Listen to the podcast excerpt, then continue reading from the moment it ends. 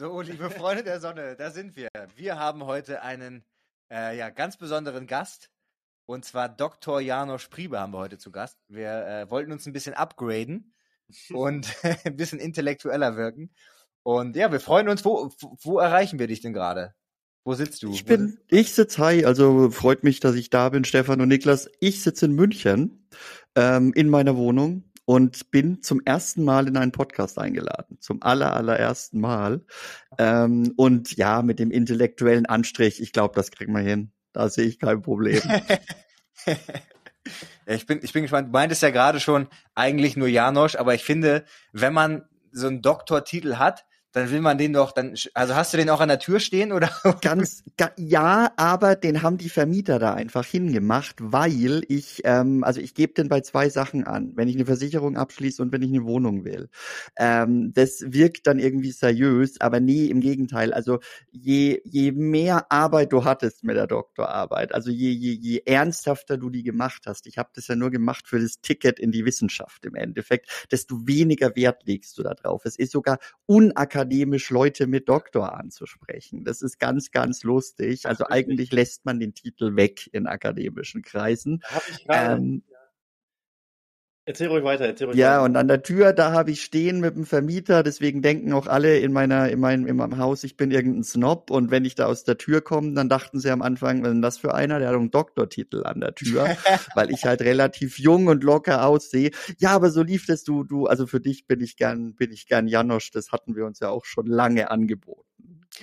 Ja, witzigerweise, du hast mich ja betreut äh, während meiner äh, für meine Thesis und hast, hast mir das auch angeboten. Aber das ist so witzig, weil in den E-Mails bin ich immer mit du angefangen und bin dann wieder ins Sie geswitcht. Ich weiß auch nicht, das ist irgendwie noch so ein Ding aus der Schulzeit oder so ganz, ganz komisch. Und dann meinte ich so, okay, dann gehen wir gleich wieder zum Sie.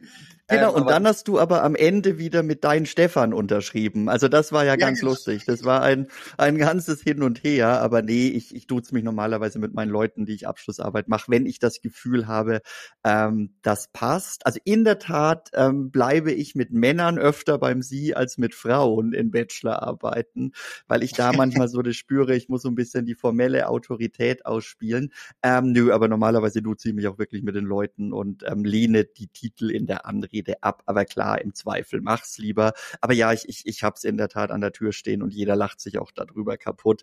Aber da konnte ich nichts für, das hat der Vermieter gemacht und es ist mir jetzt auch zu dumm da zu sagen, mach das aber bitte weg. Würde ich auch auf gar keinen Fall machen. vielleicht, vielleicht starten wir so ein bisschen rein. Wir müssen gucken. Niklas hat natürlich auch ein paar Fragen, damit ich ihn nicht ihn die ganze Zeit ähm, ja voll äh, voll rede. Aber vielleicht starten wir erstmal damit. Für die Leute, die dich jetzt nicht kennen, äh, gehen wir später nochmal drauf ein. Du bist ja auch auf Social Media und so weiter und so fort unterwegs. Aber wenn man jetzt, weil ich verstehe es auch nicht so ganz, was machst du eigentlich alles so ganz genau? Weil du bist auf Social Media unterwegs, du arbeitest ähm, ja freiberuflich quasi oder in einer selbstständigen Tätigkeit auch für andere private Unis, Unis und so weiter, ähm, betreust Abschlussarbeiten. Was, was machst du so alles eigentlich? Ja, genau. Also mein Hauptjob war immer an Unis oder ist an Unis. Ähm, da habe ich immer irgendwelche Forschungsprojekte geleitet. Während meiner Doktorarbeit an der Uni und jetzt seit vielen, vielen Jahren ähm, äh, in München an dem Uniklinikum, wo ich auch ein Forschungsprojekt geleitet habe und jetzt meine Habilitation eben gemacht habe. Also das ist das, was nach dem Doktor nochmal kommt, wo man dann die sogenannte Lehrbefähigung bekommt und sich dann auf Professorenstellen ähm, bewerben kann. Und da ich als eine der wenigen Wissenschaftler echt Bock auf Lehre habe, echt Bock auf Studis und es an Unis eher anonym ist, habe ich auch damals in der Anfangszeit von der, von der, von der Wissenschaftsarbeit, wo man auch noch nicht so gut verdient, echt angefangen, nebenberuflich bei eben ein paar Fernhochschulen ähm, zu lehren. Fand das Konzept cool. Du lernst abgespacede Leute kennen. Ich meine, wo lernt man Leute kennen, die beruflich schon was gerissen haben oder irgendwelche Models oder sowas? Na, Stefan, das ist ja alles total sinnvoll. Genau. Und deswegen mache ich freiberuflich noch ein bisschen Lehre und habe in der Corona-Zeit allerdings auch mit der Wissenschaftskommunikation auf Instagram angefangen ähm, berate ja schon länger Unternehmen, die so im digitalen Medizinbereich unterwegs sind, wo ich auch zu forsche.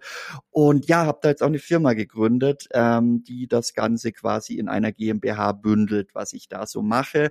Ich würde aber gerne meinen Hauptfokus in die Wissenschaftskommunikation und in die Beratung und in die Lehre verlagern und die Forschung an der Front so langsam ähm, ähm, ja zu einem Ende bringen, weil das ist eine geile Sache, aber es ist auch halt irgendwann wirklich Raubbau, weil man immer irgendwelchen Projekten hinterher rennt. Und so langsam würde ich jetzt gerne in die abstraktere Version gehen und eben eher so ein bisschen, ja, über Forschung sprechen, wie ich es ja bei Instagram auch mache, ähm, wo ich dich ja dann als Follower begrüßen durfte und mir dachte, wer ist denn das jetzt?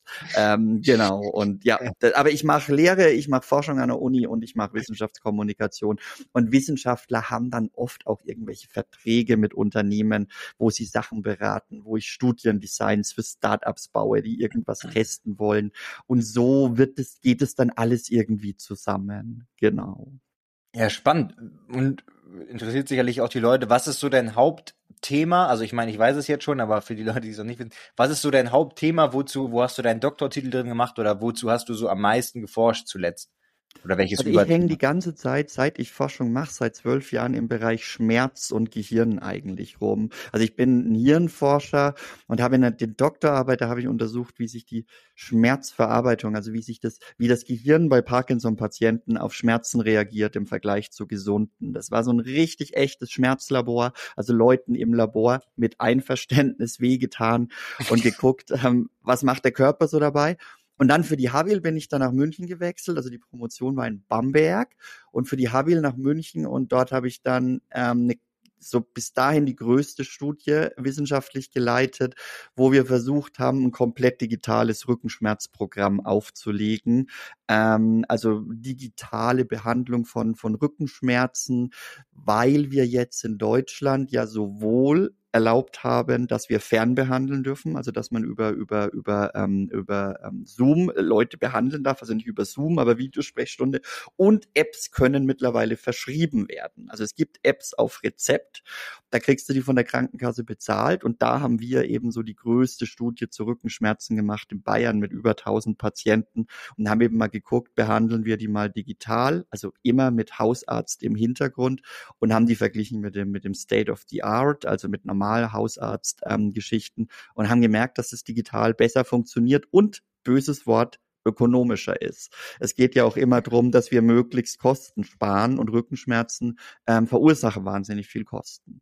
Genau, das war jetzt so das Letzte, was ich gemacht habe. Das, das ist super spannend. Was würdest du denn da so sagen, war denn so das Go-To, also was, was, was, was hilft denn dann Rückenschmer bei digitalen Rückenschmerzen? Kann ich mir jetzt eine App runterladen, ähm, oder sind das dann gewisse Übungen, die man verschrieben bekommt oder Meditation oder weil das kann ja verschiedene ja. Gründe auch haben. Also normalerweise ist es so, dass ganz viele Leute Rückenschmerzen haben und damit glücklich und selig sind und überhaupt kein Problem. Das muss man auch sagen. Also es ist ja in der älteren Generation fast suspekt, wenn du mit 50 keine Rückenschmerzen hast, weil das bedeutet, du hättest nie was gearbeitet. Ähm, wenn der Schmerz komplexer wird, dann gibt's Psychologie, das ähm, biopsychosoziale Modell. Also man hat biologische Ursachen, man hat psychologische Ursachen und soziale Ursachen und man muss die auch alle angreifen. Und daraus ist dann die multimodale Therapie geworden. Und die besteht, wie du gesagt hast, aus Physiotherapie oder Bewegung, aus Entspannungstechniken und aus edukativen Elementen, dass man den Leuten sagt, ey, das tut Schweine weh, ich weiß, aber das ist nicht gefährlich, auch wenn du denkst, da muss irgendwas sein. Und das kannst du halt wunderbar in einer App delivern. Und da gibt's auch einige jetzt in Deutschland. Und in der Tat sind in der App Übungen, aber mittlerweile wirklich so, also da ist unheimlich viele künstliche Intelligenz drin. Deine Bewegungen werden getrackt, dass du sie richtig machst. Also du wirst korrigiert und solche Dinge, wie das geguckt wird, wie steigerst du dich denn? Wenn du sagst, das war mir zu schwer, wird die nächste Übungseinheit für dich lockerer zusammengestellt. Also das ist wichtig, dass das echte Medizinprodukte sind. Das ist nicht irgendwie, da turnt irgendjemand rum. Aber, so weil du gesagt hast, Moment, nee, das ist eben der Punkt. Was du gesagt hast, und das wird dir gefallen, das Beste, um sich vor Rückenschmerzen zu schützen und gegen Rückenschmerzen, ist Bewegung. Genau, Bewegung, Punkt. Das ist ja. das Beste, was hilft, das Einfachste, was hilft. Auch vielleicht mal eine Ibu oder sogar ein härteres Schmerzmittel, um die Bewegung zu ermöglichen. Ja, ich weiß nicht, ob du mal, ich habe mich einmal beim Sport in Anführungszeichen verletzt, Hexenschuss beim Kreuzheben, nicht gescheit aufgewärmt. Ne? Und das hat so bestialisch wehgetan. Ich bin Ja. nach vorne gebeugt gelaufen und da musste ich was nehmen, einfach um überhaupt in die Bewegung zu kommen. Aber sonst Bewegung, Bewegung, Bewegung. Also du dürftest keine Rückenschmerzen haben, Stefan, so viel wie du dich bewegst. Zum, zum Glück nicht, aber das ist tatsächlich, äh, was du gerade sagst, auch äh, Klassiker. Kreuzheben, weil ich, fast jeder, der äh, ins Training kommt, hat schon mal Kreuzheben gemacht und dann irgendwie mal Hexenschuss bekommen und seitdem dann sagt er, mache ich jetzt gar nicht mehr, Ja, da ja. verletzt man sich nur. Aber eigentlich, wenn man es richtig macht und immer darauf darauf achtet, sich vielleicht selber mal filmt oder einen Coach hat, dann ist das mit die beste Übung, die man präventiv sozusagen machen kann. Und man denkt ja direkt, da ist irgendwie direkt die, die, ähm, also dass du direkt einen Bandscheibenvorfall hast oder sowas, weil es ja wirklich Genau.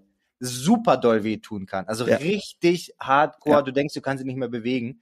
Dabei äh, sind das dann, ich weiß jetzt nicht ganz genau, aber in der Regel ist es so eine Schutzspannung von der Muskulatur, die dann diesen, diesen Schmerz verursachen kann.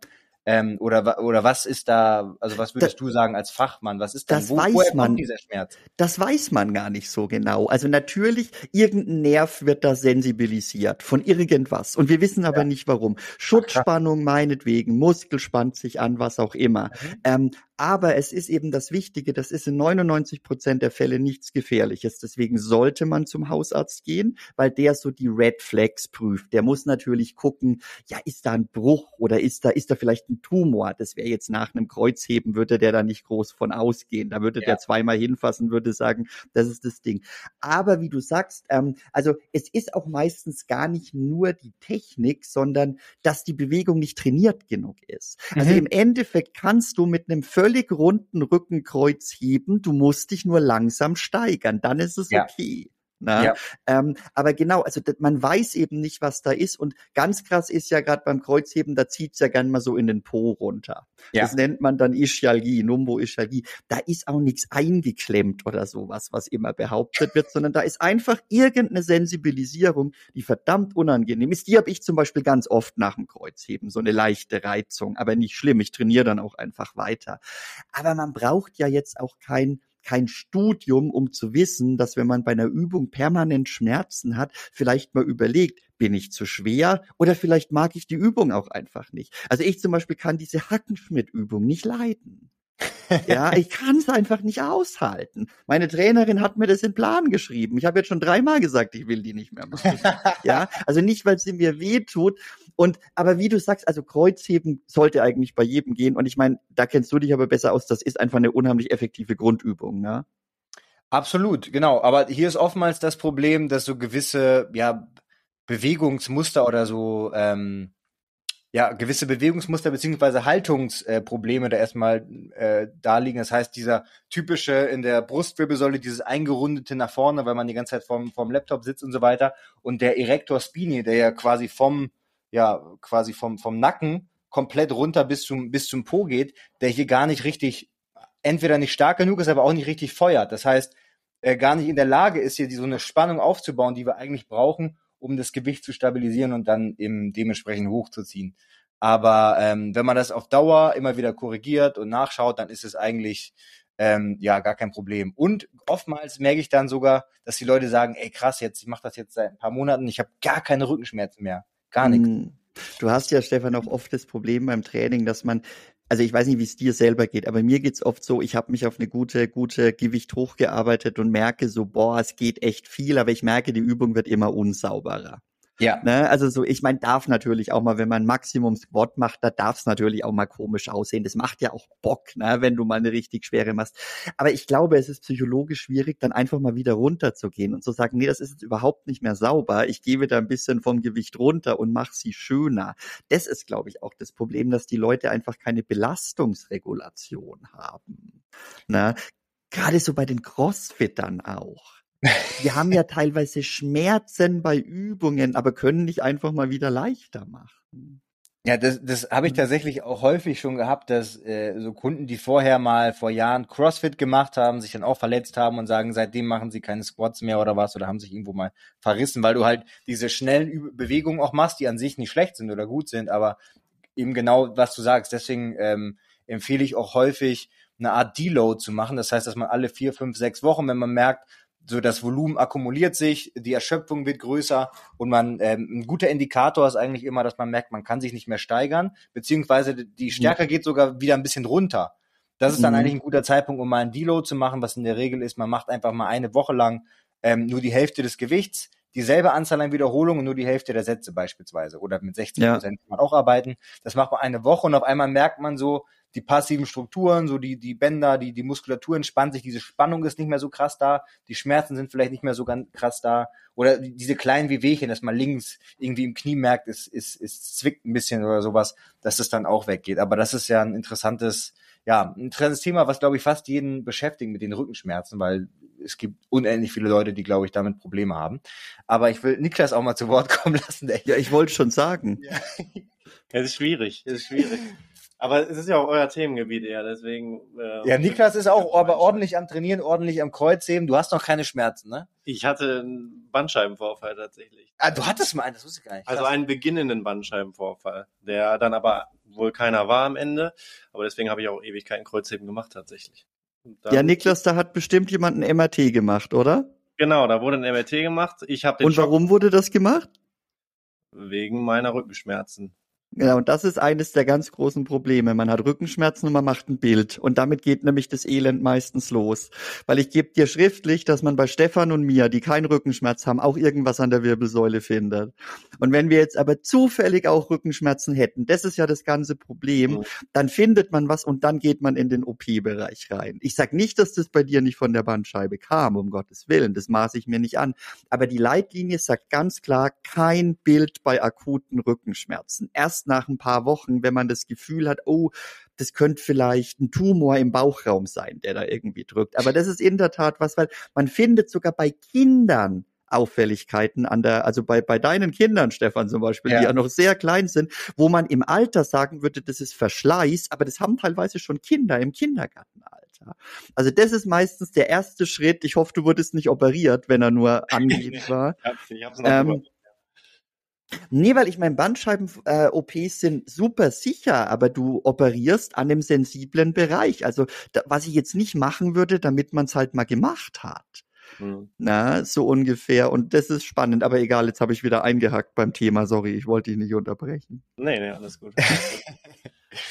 ähm, hast du noch eine Frage zu dem Thema ähm, Schmerzen, Niklas? Schmerzen. Schmerzen, Schmerzen, Schmerzen. Ach so, was hatten wir? Wir hatten noch eine Frage zu wir, versuchen, wir versuchen hier gerade so ein bisschen Ping-Pong. Ich versuche gerade eine Vorlage zu machen. ich finde es super. Nein, Thema Schmerzen. Wir hatten nämlich vorher uns ein bisschen darüber unterhalten. Natürlich, was ist interessant zum Thema Schmerzen, weil du dich ja damit gut auskennst. Und zwar Thema Schmerzen, Liebeskummer. Wie sieht's bei Liebeskummer aus? Ist das etwas, was man wirklich empfindet? Also diesen Schmerz, ist das schmerzförmlich oder, oder wie kann man das beschreiben? Mit der Frage öffnest du jetzt echt die Büchse der Pandora. ähm, das ist ganz, ganz krass. Also zunächst mal sagt man, ähm, dass Schmerz definiert ist als ein als ein, also hat eine sensorische Komponente, also etwas, was, was man, was man spürt und eine affektive, was man bewertet. Es muss aber kein Gewebschaden vorliegen und egal, was der Patient sagt, wenn er sagt, er hat Schmerzen, hat man das zu respektieren als Behandelnder. So definieren es die Gesellschaften.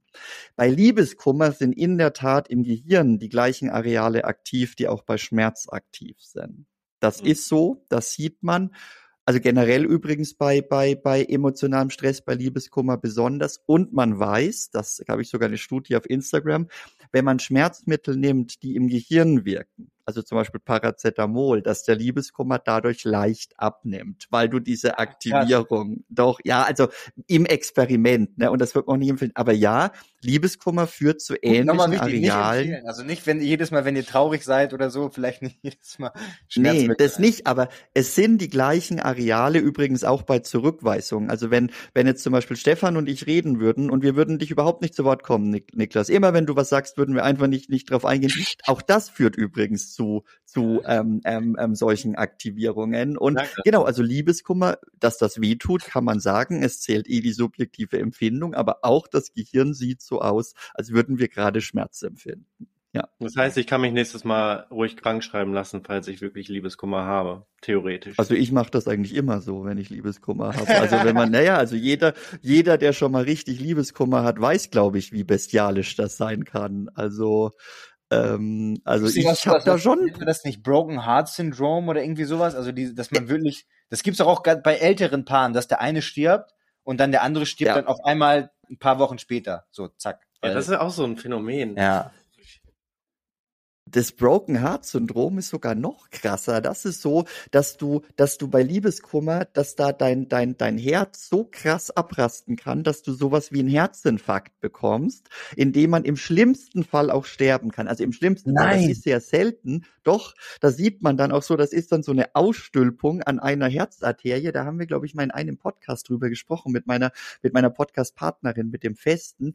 Ähm, Genau, und es wurde in Japan entdeckt, weil da so ein Teil am Herz so aussieht wie bei so einem, so einem Topf, wo irgendwie Tintenfische mitgefangen werden. Deswegen hat es so einen japanischen Namen, der fällt mir aber gerade nicht ein. Und doch, da kann man in der Tat dran sterben und dieses mit dem Alter ist in der Tat auch so ein Fall. Genau, also da kann man dran sterben. Theoretisch passiert Das ist, ey, selten. aber das ist krass, dass du sagst, weil ich weiß nicht, ob du dich erinnerst, Niklas. Ich habe ihm erzählt äh, von einer von einer Trennung, die schon zum Glück sehr lange her ist, bestimmt bestimmt fast zehn Jahre mittlerweile oder sowas um den Dreh oder äh, sieben, acht oder sowas. Ähm, aber da war es auch so krass, dass ich musste, ich bin dann zu einem Job gefahren äh, im Zug und das hat mich so mitgenommen. Also quasi, ich habe zwar im Endeffekt die Entscheidung getroffen, aber das war so krass, dass ma- äh, wirklich, dass ich dachte, ich krieg ein Herz. Das war ist jetzt Ja. kein Scheiß. Ich habe mir das erzählt und man Das denkt dann halt immer so, was, was redest du? Aber ich habe Ja. so wie so äh, Herzrhythmusstörungen, dass das richtig. Ja, genau. Das war total, das war total krass und hat mir richtig Angst gemacht. Das ist eine Vor, Vor, Vorstufe von sowas. Ja, und das Herz macht immer Angst, das ist klar. Das ist klar. Ja. Ja, Aber jetzt, dass du es krass, dazu okay. gesagt hast, dass du die Entscheidung getroffen hast, weil also bitte mal, ihr zwei, mit euch hat doch noch nie jemand Schluss gemacht. Also bitte. Sag, sagt man jetzt nichts zu. Am Ende, wenn man, wenn man jemanden fragt, sagt doch eh immer jeder, ja, ich habe Schluss gemacht, ja, ich habe Schluss gemacht. Stimmt, ja, ja, ja. ja nee, ich bin da immer ehrlich, ehrlich gesagt. Also, also ich sage immer offen, dass ich immer Schluss gemacht habe. Aber nett von dir. Ja, das Thema, das Thema finde ich spannend. Ist das dann auch bei Enttäuschung so, wenn man jetzt über was irgendwie besonders enttäuscht ist oder sowas, wenn man sich irgendwie was vornimmt oder Hoffnung hat und dann merkt man, es klappt nicht, dann ist es dann auch wahrscheinlich, weil es fühlt sich ein bisschen ähnlich an, finde ich. Reden wir jetzt vom Broken Heart Syndrom oder vom Gehirn? Vom, vom Gehirn, was, was Vom. Gehirn. Ja. Genau, also bei vielen solchen Dingen, deswegen sagen wir auch nicht mehr Schmerzzentrum oder Schmerz, ja, Schmerznetzwerk sagt man schon, aber bei allen Dingen, die so negativ sein können, kann die Aktivität in der Tat so aussehen. Und das ist natürlich für uns Hirnforscher interessant, weil wir sehen, aha, so ist es offensichtlich alles vernetzt da oben. Na, deswegen helfen ja auch viele von den Dingen, zum Beispiel, wenn man, wenn man Alkohol trinkt, weil man einfach die Aufmerksamkeit davon wegzieht. Ich trinke jetzt persönlich kein Alkohol, ähm, und es ist nämlich auch nicht so, dass Alkohol gegen Schmerzen hilft, sondern es diffundiert so die Aufmerksamkeit und dadurch nimmt auch diese Aktivität im Kopf ab. Aber klar, Enttäuschung, das ist eine ganz krasse Sache, auch wenn man enttäuscht wird, weil man, was weiß ich, einen Job nicht bekommt oder was du jetzt gerade als Mhm. Beispiel genannt hast. Ja. Ja, genau. Oder wenn Leute im Sport, ich meine, es gibt ja Leute, die im Sport, teilweise Hobbysportler, die so kompetitiv sind, die dann irgendwie da brutales Leid haben, wenn sie irgendwie ihren, ihren 130 Kilo Squat nicht schaffen. Also, und das sind dann auch solche Phänomene, ganz genau. Ja. Ähm, Ja. Eine Frage dazu, mal so eine Laienfrage. Das wird aus wissenschaftlicher Perspektive also alles quasi in Arealen, in Arealaktivität gemessen oder wie wird das quasi, wie, wie wird das gemessen? Das ist ein ganz wichtiger, du redest von Schmerz quasi. Genau. Ja, also für uns ist ja erstmal im interessantesten, Schmerz ist die subjektive Empfindung, die der Patient sagt. Also im Labor, man gibt dir einen Elektroreiz auf dem Arm und fragt auf einer Skala von 0 bis 10, wie arg hat dir das wehgetan? Mhm. Null kein Schmerz, 10 größtmöglicher vorstellbarer Schmerz. Und zusätzlich können wir gucken, was macht denn das Gehirn dabei? Aber selbst wenn das Gehirn nicht so aktiviert ist, wie es bei Schmerz ist, würden wir nicht zum Patienten sagen, du hast gerade gar keine Schmerzen. Mhm. Ja, also das ist eine subjektive Empfindung, wo wir aber auch im Gehirn quasi währenddessen sehen, dass da irgendwas passiert. So würde ich, so würde ich es am, am, am Okay. ersten ausdrücken. Okay. Genau. Dann vielleicht letzte Frage noch zu dem Thema und dann, dann würde ich äh, erstmal in einen anderen Bereich switchen. Und zwar Klassiker. Ähm, ich habe ja auch zwei Kinder, aber Männer, Frauen, da sagt man ja oftmals, Männer könnten den Schmerz nie aushalten und so weiter und so fort. Das Mhm. ist da, ist wahrscheinlich auch Platsch und zigmal gehört, aber ist da was dran? Sind Männer. Ja, also es ist, es ist ganz lustig, weil ich an so ein Thema Männer-Frauen gerade auch gedacht habe. Ähm, also die Frage, also du willst wissen, ob Männer empfindlicher sind als Frauen. Ja. Und könnten Männer ja. auch ein Kind bekommen? ja, also da gibt's da gibt's eine ganz klare Antwort. Die Forschung zeigt klar, dass Frauen empfindlicher sind als Männer. Ah, das ah, zeigt ah, ja. sich ganz Pass klar. Mal auf hier. Jetzt kommen aber die ganz vielen Abers. Aber um die Geburt herum haben ja Frauen, da wird ja hormonell so viel vorbereitet, voll mit Oxytocin, mit dem sogenannten Bindungshormon, ja, ja, was auch wichtig ist. Ich meine, das Kind tut einer Frau da stundenlang was ankommt raus, ja, und dann trotzdem denkt sich die Frau ja nicht, Gott sei Dank, und jetzt tu's weg, sondern da ist ja diese ganz krasse Liebe da und auch das Östradiol steigt extrem an und deswegen sind um die Geburt herum die Frauen wahrscheinlich extrem unempfindlich und auch unempfindlicher als wir Männer. Aber wenn wir diesen Hormoncocktail hätten, wird es uns wahrscheinlich auch so gehen, dass wir das gut aushalten. Aber da gibt's noch eine lustige Geschichte. Männer zum Beispiel werden deutlich, deutlich unempfindlicher, wenn eine attraktive Frau im Raum ist. Und zwar nicht, oh, die ist aber heiß, da spiele ich jetzt nicht das Weichei, sondern die Männer checken das überhaupt nicht. Die tun ein und denselben Schmerzreiz dann auch sowohl im Gehirn als auch beim subjektiven Bewertung geringer einschätzen. Also wenn eine Frau im Raum ist, macht unser Gehirn, reagiert es auch schwächer auf den Schmerzreiz. Sogar die Rezeptoren springen später an. Also wenn wir Frauen im, im, im ähm, wenn wir Frauen im Raum haben. Und zwar, je attraktiver wir die Frau finden, desto stärker ist der Effekt.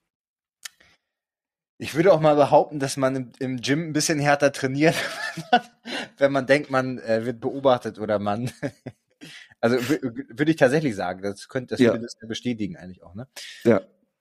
Ja, spannend. Krass, okay. Ja, ich glaube nämlich auch, also das mit dem äh, bei der Geburt der Schmerz, der damit verbunden ist, das ist schon nicht krass. Da kann ja auch alles Mögliche reißen. Das äh, ist nicht ohne. Also ja. Also da muss ich sagen, bin ich, bin ich happy, dass ich da in der Biologie das Geschlecht erwischt habe, weil das macht, glaube ich, wirklich keinen Spaß. Aber.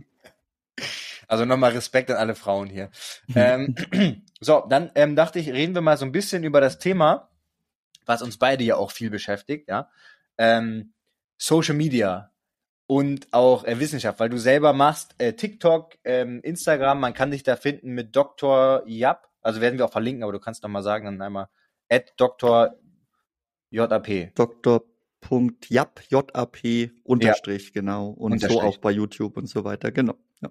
Genau, und da machst du ja vor allem eigentlich Videos, wie du ja sagst, Wissenschaftskommunikation. Das heißt, du nimmst irgendwelche Studien oder irgendwelche Artikel, die in der, in der äh, Brigitte erschienen sind, nimmst du so ein bisschen auseinander und guckst dir das an.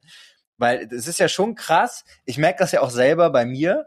Ähm, und ich weiß, interessiert auch, wie du das äh, gleich siehst, ähm, Niklas. Aber ich sehe das ja selbst bei mir. Ich finde das ganze Thema ähm, um Wissenschaft und äh, Sport, Ernährung und so weiter und so fort ja auch total spannend.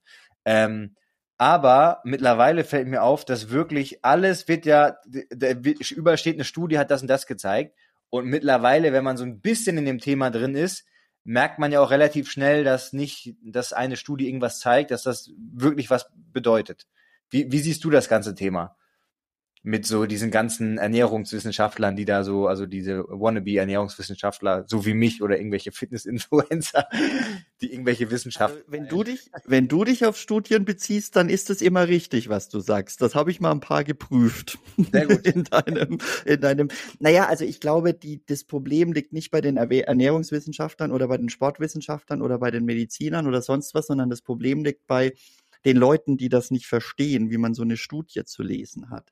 Ähm, dass zum Beispiel halt irgendwie bei einer, bei einer, bei einer Ratte, die ähm, irgendwie ähm, zu, zu, zu Krebs gezüchtet wurde, ähm, dass wenn man der Brokkoliwasser spritzt, dass die eine halbe Stunde später an dem Krebs stirbt, als eine Ratte, die irgendwie halt ähm, kein Brokkoliwasser, sondern Kochsalzlösung gespritzt hat. Das sind in vitro alles wahnsinnig spannende Studien, weil sie natürlich ähm, Mechanismen und so weiter erklären und das ist auch wichtig.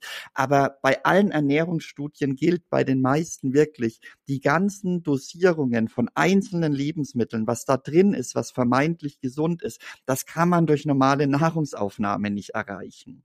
Ja, also wir machen das ja manchmal so bei Instagram, dass wir das einordnen, dass man sagt, da müsste man keine Ahnung 50 Kilo Himbeeren essen, dass man die Dosierung des Stoffs erreicht, der gegen Kopfschmerzen hilft zum Beispiel.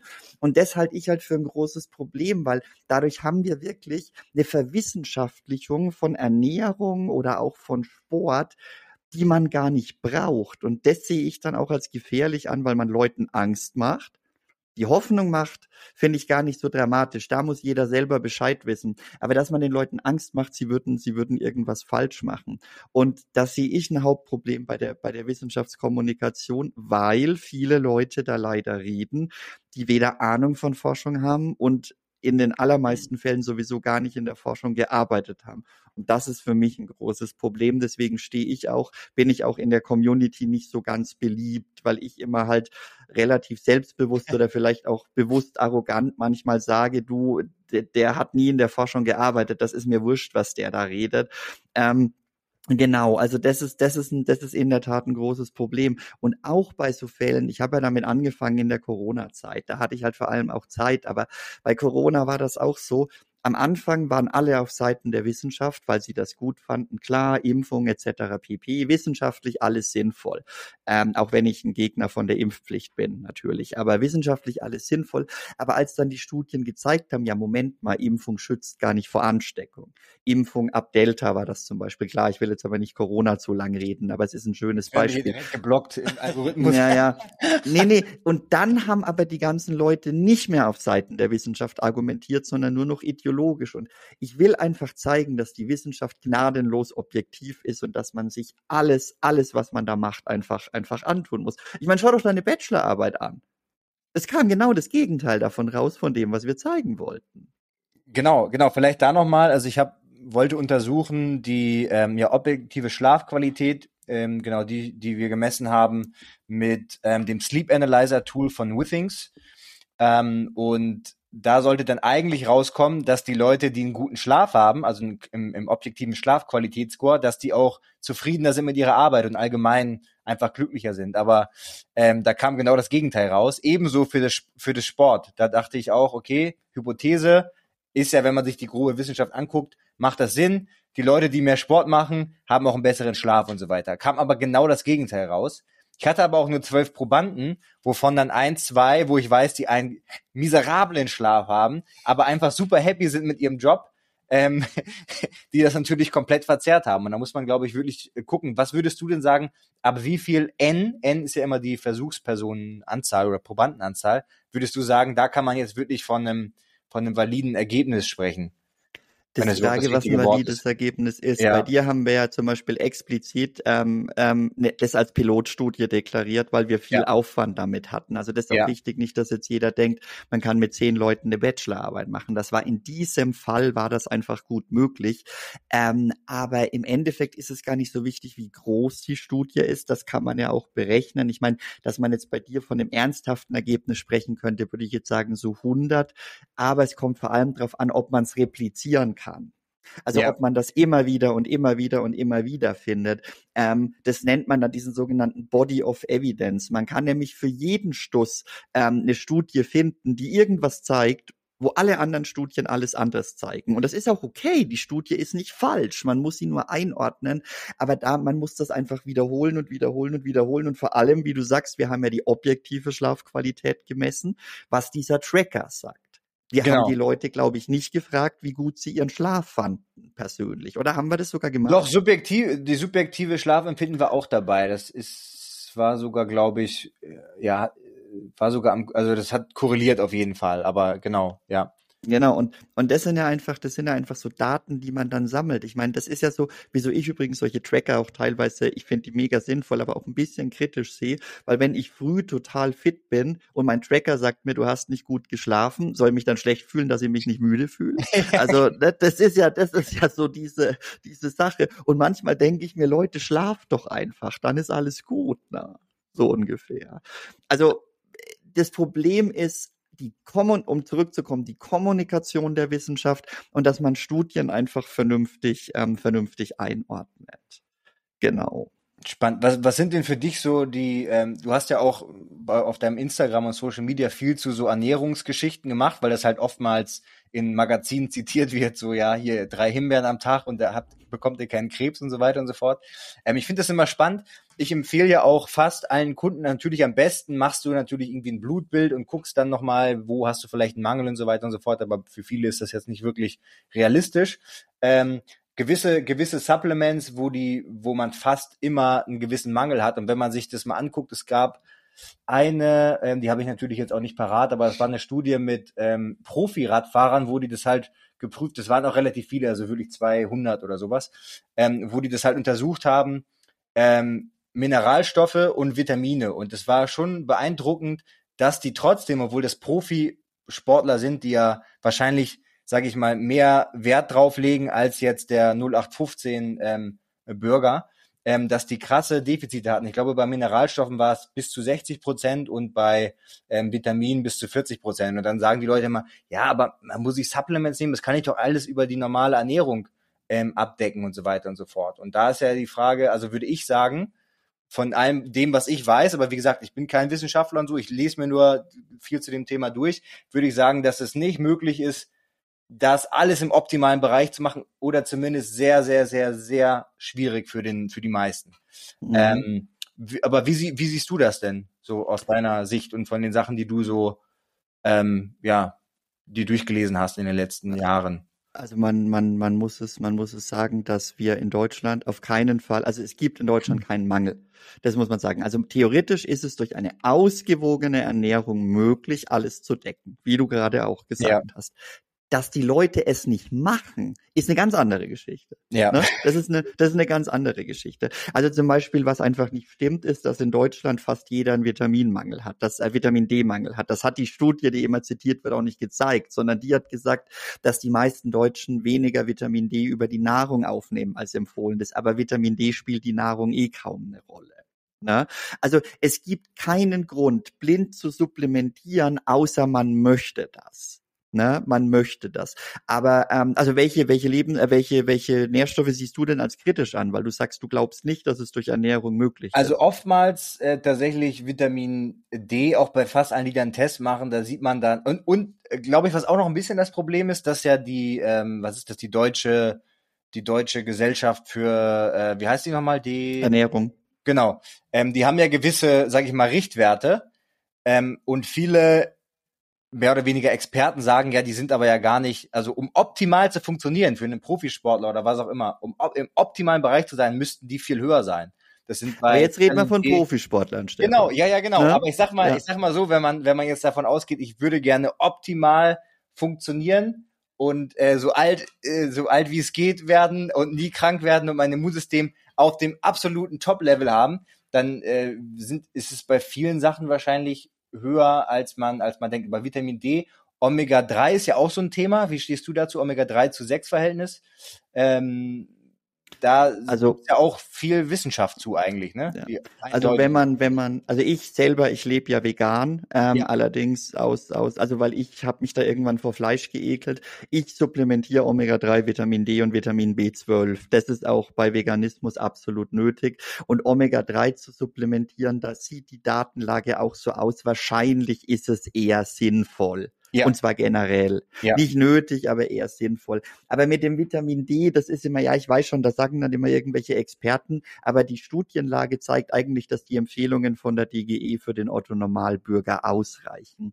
Man muss auch immer bedenken bei Sportlern, vielleicht ist es auch ein gewisser Placebo-Effekt und dann kann man es auch einfach nehmen. Das ist ja überhaupt keine Frage. Aber halt bedenken, dass man Vitamin D theoretisch überdosieren kann. Theoretisch. Ja, ähm, zum Beispiel, wenn man 4000 internationale Einheiten nimmt, da wird ja immer gesagt, das hat die äh, Europäische Behörde für Lebensmittelsicherheit als ungefährlich eingestuft. Ja. Ja, die haben gesagt, das ist der maximal tolerable Intake-Level. Also das haben die gesagt. Und natürlich ist es ungefährlich, aber ich sag immer, man muss ja nicht mit allem genau daran gehen, was als ungefährlich gilt. Wenn jemand sagen würde, zwei Zigaretten am Tag sind ungefährlich, also das ist das Maximum tolerable, warum sollte ich das dann nehmen? Ähm, und äh, was mich halt stört, ist, dass da von vielen Firmen vermeintlich wissenschaftlich argumentiert wird. Das stört mich ganz einfach. Nicht, dass die damit Geld verdienen, finde ich super, finde ich okay. Ich habe da sogar teilweise krass, was da, was da Leute erreichen mit Supplements. Aber grundsätzlich grundsätzlich macht man den Leuten da einfach eine starke Angst. Und ich glaube, da sollte jeder selber einen Weg finden. Und im Notfall lässt man es halt vom Arzt bestimmen. Und wenn der okay ist, der Spiegel, dann ist er in Ordnung. So würde ich da argumentieren. Also, it's not a rocket science.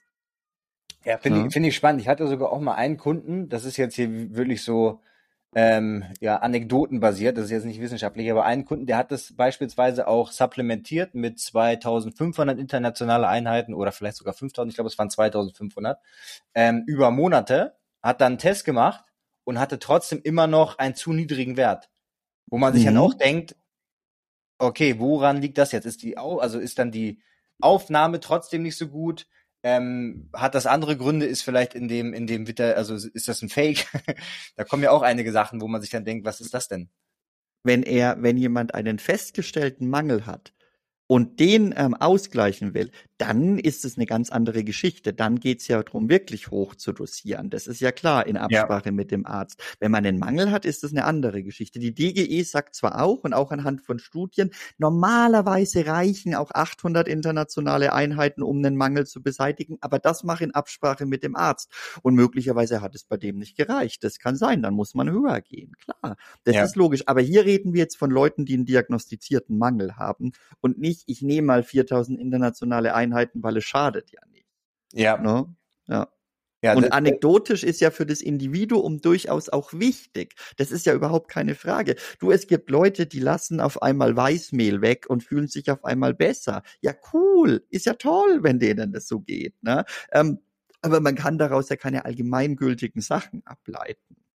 Da, das stimmt. Und das Problem ist auch ein bisschen, zum Beispiel bei jetzt allen Kunden, denen ich gewisse Supplements oder eine gewisse Base, sage ich mal, empfehle, so, ähm, dass man dann, dass die oftmals natürlich schon sagen, das und das, äh, da fühle ich mich jetzt energiegeladener, der Schlaf ist besser oder Sex, Sex, also was typisch immer kommt, Energielevel, so allgemein, Sex Drive kommt ganz oft, wobei das wahrscheinlich mit dem Omega-3 zusammenhängt, ähm, und so verschiedene Sachen. Es hängt ja auch damit zusammen, wie, wie war der Intake jetzt vorher? Hatten die vielleicht schon einen Mangel oder waren die sehr niedrig, sind jetzt sehr hoch und so weiter und so fort. Das Problem ist nur, ich, also weder der Kunde noch ich kann jetzt sagen, welches Vitamin oder was hat jetzt den größten Input gemacht? Oder ist es einfach dieses, ich fange mit einem Programm an und fühle mich deswegen, weil ich jetzt mehr Sport mache, besser? Also das ist ja so eine so eine genau. ein komplexes Thema, dass man es nicht sagen kann, das macht, das ist jetzt wirklich der Stoff, der der dich ähm, besser fühlen lässt. Oder? Genau, deine, deine Kunden, die, die sind ja möglicherweise teilweise zum ersten Mal in ihrem Leben, trainieren die vielleicht strukturiert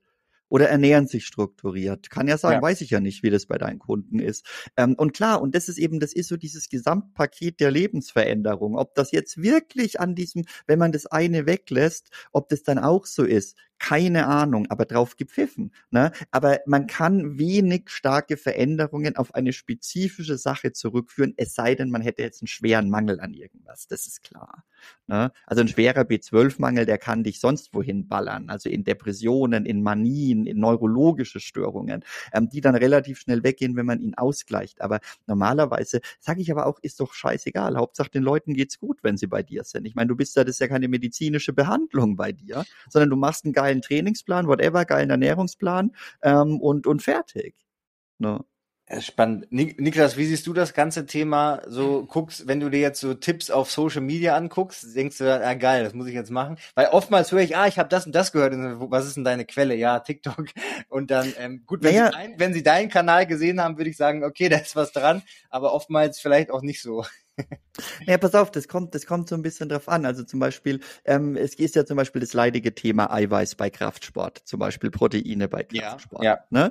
Da zeigen zum Beispiel die Studien wieder, Studien sind ja immer Mittelwerte über Hunderttausende von Leuten. Und Studien zeigen auch mit, als normalsportlicher Mensch braucht man eigentlich nur 0,8 bis 1 ähm, Gramm pro Körpergewicht. Du empfiehlst mehr, habe ich in irgendeinem Interview mit dir gelesen, glaube ich. Ja, ja, ja. Ne? Genau. Ja. Aber weißt du, jetzt denke ich mir, jetzt bin ich auf dem Instagram-Profil und denke mir, na ja, so wie der aussieht, der weiß sportlich ein bisschen, was er tut. Ja, und wenn das dann bei dir funktioniert, dann, dann, dann, dann, dann, dann respektiere ich das natürlich auch und denke mir, okay, da ist eine Credibility dahinter. Aber das sind dann, finde ich, das ist dann so dieses Expertenwissen, so nenne ich das ein bisschen. Das kann schon irgendwie wertvoll sein, aber du kannst ja bei TikTok alles erzählen. Ja. Und gerade im Sportbereich, da sind die Leute auch so leichtgläubig, wenn irgendwas, wenn irgendwas logisch klingt. To total. Aber mhm. also ich versuche eigentlich immer, mir so gewisse Wissenschaftler in dem Bereich, beispielsweise jetzt Hypertrophie, Muskelaufbau, da gibt's ja dann so gewisse Koryphäen, die super viele Studien zu einem gewissen Thema machen. Da muss man auch immer sagen, in welchen Businesses sind die mit drin und so weiter und so fort. Aber dann gucke ich mir eher an, was sagen die, was reviewen, also dann gibt's ja gewisse Review oder heißt es Review oder Meta-Analysen, wo ganz ja. viele Studien, wo man dann wirklich äh, sozusagen so einen Mittelwert sieht. Die meisten Studien gehen eher davon aus oder davon aus. Und es ist natürlich ein Unterschied, ob man sagt, ich will einfach gesund sein oder ich will ähm, maximal Muskeln aufbauen. Richtig. Das ist natürlich ein Unterschied. Richtig. Ja. Richtig.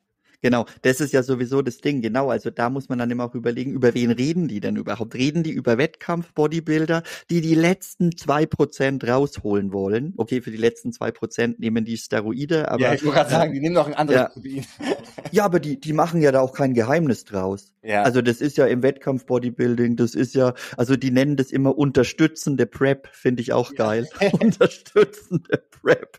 Also genau, nee, aber dann ist es was anderes. Oder wenn du irgendwie so die letzten letzten paar Prozent rausholen willst. Ähm, genau wie du halt sagst, es, äh, worum geht's überhaupt? Ähm, coacht denn auch professionelle Athleten? Oder ist es eher Lifestyle? Teil, äh, teilweise schon, also teilweise auch Profisportler, wo ich dann auch sagen muss, im Profisport, Fußball, Nationalspieler, teilweise, wo ich dann echt so ähm, die, die Arme über den Kopf schlage und denke mir so crazy, auf was für einem Stand die sind. Dass sie noch nie was von, also teilweise von Kreatin, wo, wo es dann teilweise wirklich um Schnelligkeit geht und maximalen Power-Output, dass die dann äh, noch nie was von Kreatin gehört haben und so weiter und so fort. Und, Kreatin ja. ist zum Beispiel ein ganz schönes Beispiel. Da gab es lange Studien, die nur gezeigt haben, dass das scheinbar nichts bringt. Und dann hat man gemerkt, ah, Moment mal, da gibt's halt einfach Non-Responder, wie bei Medikamenten, auch bei denen es ja. wirklich nicht wirkt. Aber grundsätzlich scheint der Effekt ja relativ gut abgesichert zu sein. Ne? Also Krea Krea Kreatin zu supplementieren ist sicherlich nicht sinnlos. Genau, genau. Mhm. Da gibt's ja, da gibt's ja so eine Range von, äh, also es gibt, ich weiß nicht, wie viel Prozent ist jetzt in den meisten Studien, neun Prozent oder sowas, die vielleicht Non-Responder sind oder sogar weniger.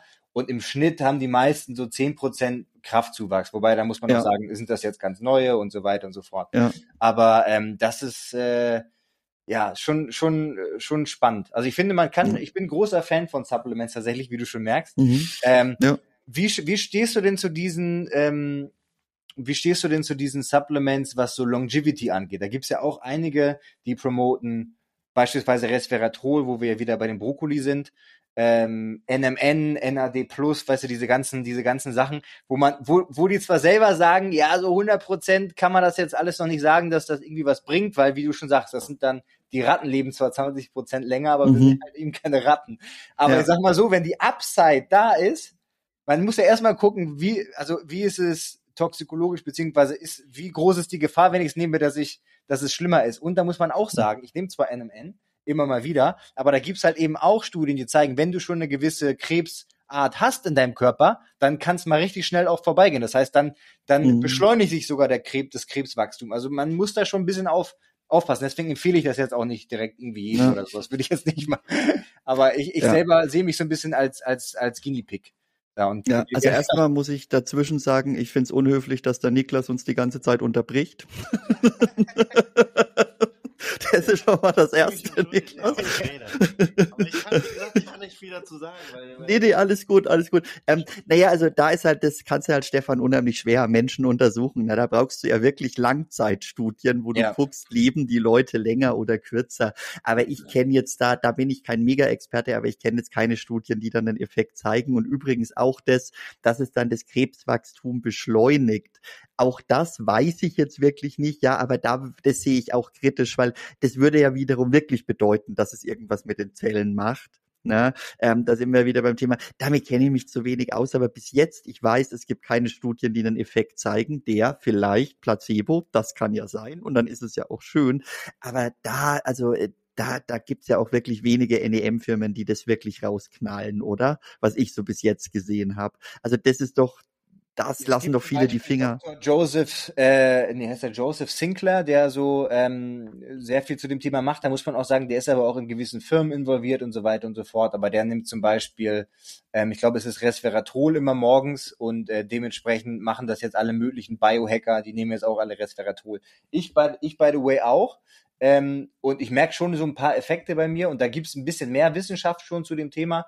Aber das ist, wie du schon sagst, das ist, sagen selbst die, die Wissenschaftler, die da sozusagen führend sind, sagen, wir müssen noch mehr dazu machen und es ist, man kann das mhm. nicht sagen, dass es äh, per se so ist. Es gibt eine genau. potenzielle Upside sozusagen aber dass ja. man das jetzt so sagen kann. Ja.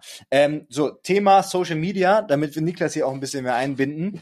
Ähm, wie hast du da so ein Ziel? Sagst du so, boah, ich würde jetzt gerne mal die 100.000 knacken, viral gehen? Ähm, bist du auch traurig, wenn der Algorithmus dich ein bisschen bestraft und du nicht so viele Views hast auf deine Videos, äh, wie es uns beiden nämlich manchmal so geht? Ja, also das sage ich ganz offen. Ich habe natürlich ein Ziel, so viele Follower wie möglich. Ich bin auch ein bisschen traurig, dass ich ein bisschen stagniere. Ähm, dadurch, dass ich allerdings weiß, dass ich polarisiere. Also ich gewinne unheimlich viele Follower, ich verliere aber auch viele. Also bei mir ist da ziemlich viel Durchmix drin. Ähm, also ähm, das, das merke ich sehr stark. Nee, also ich würde schon gerne mit der Wissenschaftskommunikation mein, mein Geld verdienen. Das sage ich, das sage ich ganz offen. Und ich glaube auch, dass da einiges drin ist über die Zeit. Wenn der Algorithmus Algorithmus mich mal ignoriert. Also mich kotzt das schon an, aber ich weiß immer, dass das wiederkommt. Also da bin ich mittlerweile relativ locker, weil es ist, glaube ich, auch, weil ich andere Standbeine für meinen beruflichen Selbstwert habe, wie zum Beispiel die Lehre oder auch die, die Forschung oder auch meine Beratung, dass mich das nicht komplett zerstört. Aber doch, ich will eigentlich schon, also ich wollte schon jetzt deutlich mehr Follower haben und die 100.000 sind mein Ziel. Das stimmt, ja, das stimmt aber ich versuche es möglichst emotionslos zu sehen. Genau. Also. Ich wollte gerade, ja. oh, Highlight, dass ich mal wieder was sage. Ja, ich, ich, ich gucke ich ja. guck so Niklas an und sehe gerade, oh Gott. Wahnsinn. Ja. Nee, aber ich glaube, das ist dieser Riesenunterschied, dass man das nicht nur auf einem Standbein hat, wie ich beispielsweise jetzt. Da ist dieser emotionale Druck, glaube ich, einfach viel extremer, dass man sich so von diesen Likes abhängig macht, was natürlich unfassbar ungesund ist, was bei dir dann wahrscheinlich ja einfacher ist. Ja, bei mir war es halt auch so, Niklas, ich habe das einfach mal so aus Gaudi angefangen. Ich habe das mhm. abends auf der Couch beschlossen, ne, habe einfach mal so voll unprofessionell. Bei dir habe ich nämlich gar nicht so, ich habe ja auch dann so ein bisschen rumgeguckt. Du verdienst deine Kohle über die Social Media komplett, oder? Genau, genau, ja. Und was bedeutet für dich, jetzt frage ich mal, ähm, dass der Algorithmus nicht so gut funktioniert? Also was, du hast ja glaube ich so 250.000, glaube ich, ne? Äh, 289.000. Jetzt tut er so, als wüsste er es nicht ganz genau. ja. Und, also und du, du Stefan, bist auch in dem Bereich, ne? Ich habe ich hab unter, ich habe auf jeden Fall unter 200.000. Ich bin ja. seit ungefähr einem Jahr, versuche ich mich so zu halten, aber es wird eigentlich immer eher weniger, so dass mit dem viele Folgen, viele Endfolgen. Aber das Ding ist halt auch, man muss ja ehrlich sein, dass diese ganzen Zahlen, die spielen irgendwie gar nicht mehr so eine Rolle, weil wenn man ehrlich ist, habe ich wahrscheinlich auch nicht 289.000 Follower, es sind mittlerweile auf jeden Fall, weiß nicht, 100.000 weniger wahrscheinlich, weil gefühlt so viele Leute gar nicht aktiv sind, mhm. ja, weil es mhm. über so lange Zeit mhm. aufgebaut hat. Deswegen habe ich das Gefühl, spielt gar nicht mehr so eine große Rolle, welche Zahl jetzt am Ende da steht ähm, ob mich der Algorithmus runterzieht. ja, extremst. Also ich merke schon, man macht sich extrem abhängig davon. Und äh, man hat halt das Gefühl so einer Machtlosigkeit einfach, weil man hat ja. Aber halt merkst du das an den Likes oder dass deine Reels nicht so viele Views haben oder? Ja, hauptsächlich. Also das Ding ist, man, man guckt sich natürlich an, wie performt irgendwas und dann das Schlimme an Social Media ist ja auch, man vergleicht sich viel zu viel. Es lädt ja wirklich ja, klar. ein, zu vergleichen. Deswegen versuche ich auch wenig Zeit auf dieser Plattform selbst zu verbringen, so ähm, äh, quasi konsumieren. Aber es verleitet halt und ähm, dann macht man sich halt diese Illusion permanent, ja, die Person hat nur so und so viele Likes, kriegt aber da viel die, die und die Views und ich habe die und die Likes und krieg dafür nur die und die Views. Mm. Und äh, ja, man ist so ein bisschen machtlos ja. Kann nur weitermachen, aber es frustriert einen natürlich in der Motivation. Ja, also das, das, das ist, glaube ich, wirklich das, dass es bei mir so eine Laune war. Also es ist jetzt nicht so, dass ich dort total entspannt bin, mhm. aber ich denke mir dann halt, kommt schon wieder. Was bei mir gar nicht funktioniert, ist TikTok zum Beispiel gar nicht. Also das ist das gar, das, da habe ich ganz wenige Views. Vielleicht ist es auch zu kompliziert für die Zielgruppe, das kann ja sein. Ähm, aber ja, das, das, also was du halt sagst mit dem Vergleich, da sind wir Männer Gott sei Dank ein kleines bisschen glaube ich, immer, ähm, ja, also sagen wir mal so, ähm, ich ähm, habe jetzt kein Problem, ähm, wenn ich mich vergleiche mit Stefan, wenn er da oben ohne rumtanzt mit seinem Adoniskörper. also, weil ich glaube, der männliche Selbstwert, der beruht nicht ganz so auf dem Aussehen wie bei Frauen. Aber bei Frauen ist es natürlich schon in der Tat ein Problem, dass dieser, dieser Vergleich so getriggert wird. Aber ich finde es wahnsinnig spannend und bin da echt auch dankbar gerade für die Ehrlichkeit, dass dir das da auch so geht und dass du nicht weißt, ach, das kommt schon wieder. Weil ich meine, es ist ja so, also du, du wirst ja da, du wirst ja jetzt nicht für 500 Euro irgendwie deine Kooperation machen. Also so wirtschaftlich wird es ja auch ganz gut gehen erstmal damit bei den Followerzahlen. Das ist jetzt keine versteckte Frage, um Gottes Willen. Aber ich finde es spannend, dass das auch so bei dir als, ja, du bist ja wirklich so ein richtig, ein klassischer Instagram-Influencer, würde ich sagen. Ah, ähm, ja, also, ja. Ne, halt so Lifestyle-mäßig, meine ich. Ja, ja, ne? das stimmt schon. Genau. Und dass, dass das da auch noch so ein Ding ist, dass man sich da machtlos fühlt, das finde ich spannend und erleichtert mich irgendwie auch. Also ja, ich muss sagen, mit allen, mit denen ich so rede, eigentlich leidet jeder drunter. Es ist jetzt mhm. niemand, der da ganz entspannt ist, glaube ich. Ich glaube, jeder fühlt sich mal benachteiligt, klassisch. Ja. Ich muss aber auch dazu sagen, mir ist, wie du schon gesagt hast, ganz klar, dass Frauen es noch viel schlimmer haben, glaube ich. Alleine, mhm. ich glaube, daher kommt auch dieser, dieser ganze Schub an Operationen und so weiter, um sich nochmal abzusetzen, mhm. um nochmal besser zu sein und besser auszusehen, äh, was wir Männer jetzt, glaube ich, nicht ganz so extrem haben. Aber äh, es geht auch in die Richtung. Und ich glaube, jeglicher Fall ist ja, ist ja ungesund, äh, sich davon ja. so abhängig zu machen, sich zu vergleichen, weil am Ende führt es zu nichts. Man, man wird ich fand, besser. Ich fand es bei dir auch so spannend, dass du ja für die Kooperationen noch eine Gmail-Adresse hast. Ich dachte, du hast bestimmt schon Management oder sowas. Ja, hatte er hatte eins, ja. okay. Gelöst wieder. Und jetzt bin ich okay. wieder. Läuft okay. auch ganz gut so. Ja. nee, das fand ich irgendwie witzig. Also das war, dass, dass das so eine ganz normale E-Mail-Adresse ist, fand ich so charmant irgendwie. Ähm, weil man ja, ich meine, da denke ich ja auch, auch wenn ich nicht in eurem Bereich bin, ich schaue mir das ja auch an und denke mir, ja krass, die tun im Prinzip mit ihrem Lifestyle, fesseln die da 200.000 Leute. Also da kann ich ja fast sagen, ich hätte es da fast einfacher, weil ich halt eine konkrete Information, die man nicht überall kriegt, liefer. Und, und ihr müsst ja quasi mit eurem Lifestyle oder, oder whatever da ähm, ähm, quasi die Leute unterhalten. Weil, weißt du, bei mir war das halt früher so auf meinem privaten Instagram-Account und dann bin ich wieder still, dann dürft ihr wieder eure Themen machen. Ich hab halt da, weißt du, so, oh cool, attraktive Frau Follow, ja, also so völlig, völlig scheißegal, ja. Und ich glaube halt, es gibt schon viele Leute mittlerweile, die pflegen ihre Liste extrem, wem die da folgen. Und ich glaube, wenn du da dreimal ein Bild postest, Niklas, weißt du, wo die denken mit dem Text, oh Gott, was für ein arroganter Depp, die entfolgen dir dann, glaube ich auch. Oder, oder, also nicht dir, sondern generell den Leuten. Und ich glaube, deswegen muss man, bitte? Davon kann der Stefan ja ein Lied singen, glaube ich, ne? Echt, Stefan? Oberkörper Ja, ich merke das schon. Also man, man merkt dann schon teilweise, dass diese oberkörperfrei Fotos, die so ein bisschen sexier sind, sage ich mal, dass die vielleicht dann vom Engagement mehr Likes bekommen, aber das ist bei mir brutal, wie viele Unfollows ich bekomme. Also das ist dann unglaublich. Also das geht dann immer nach hinten los eigentlich. Aus welchem Motiv auch immer, wahrscheinlich ob jetzt, weiß nicht, Neid oder oder man ja, ich habe, ich muss auch, glaube ich, tatsächlich, ich glaube, bei mir geht es krass, wenn man jetzt auf den ersten Blick sich mein Instagram anguckt, und dann eigentlich, wie ich wirklich bin, das ist, sind zwei komplett unterschiedliche Personen. Das habe ich jetzt schon häufiger gehört, das dass die Leute sagen, so, die haben also irgendwie mal gesagt, hier, der, der, der Bekannter, und dann haben sie, ah, der sieht ja arrogant aus und so.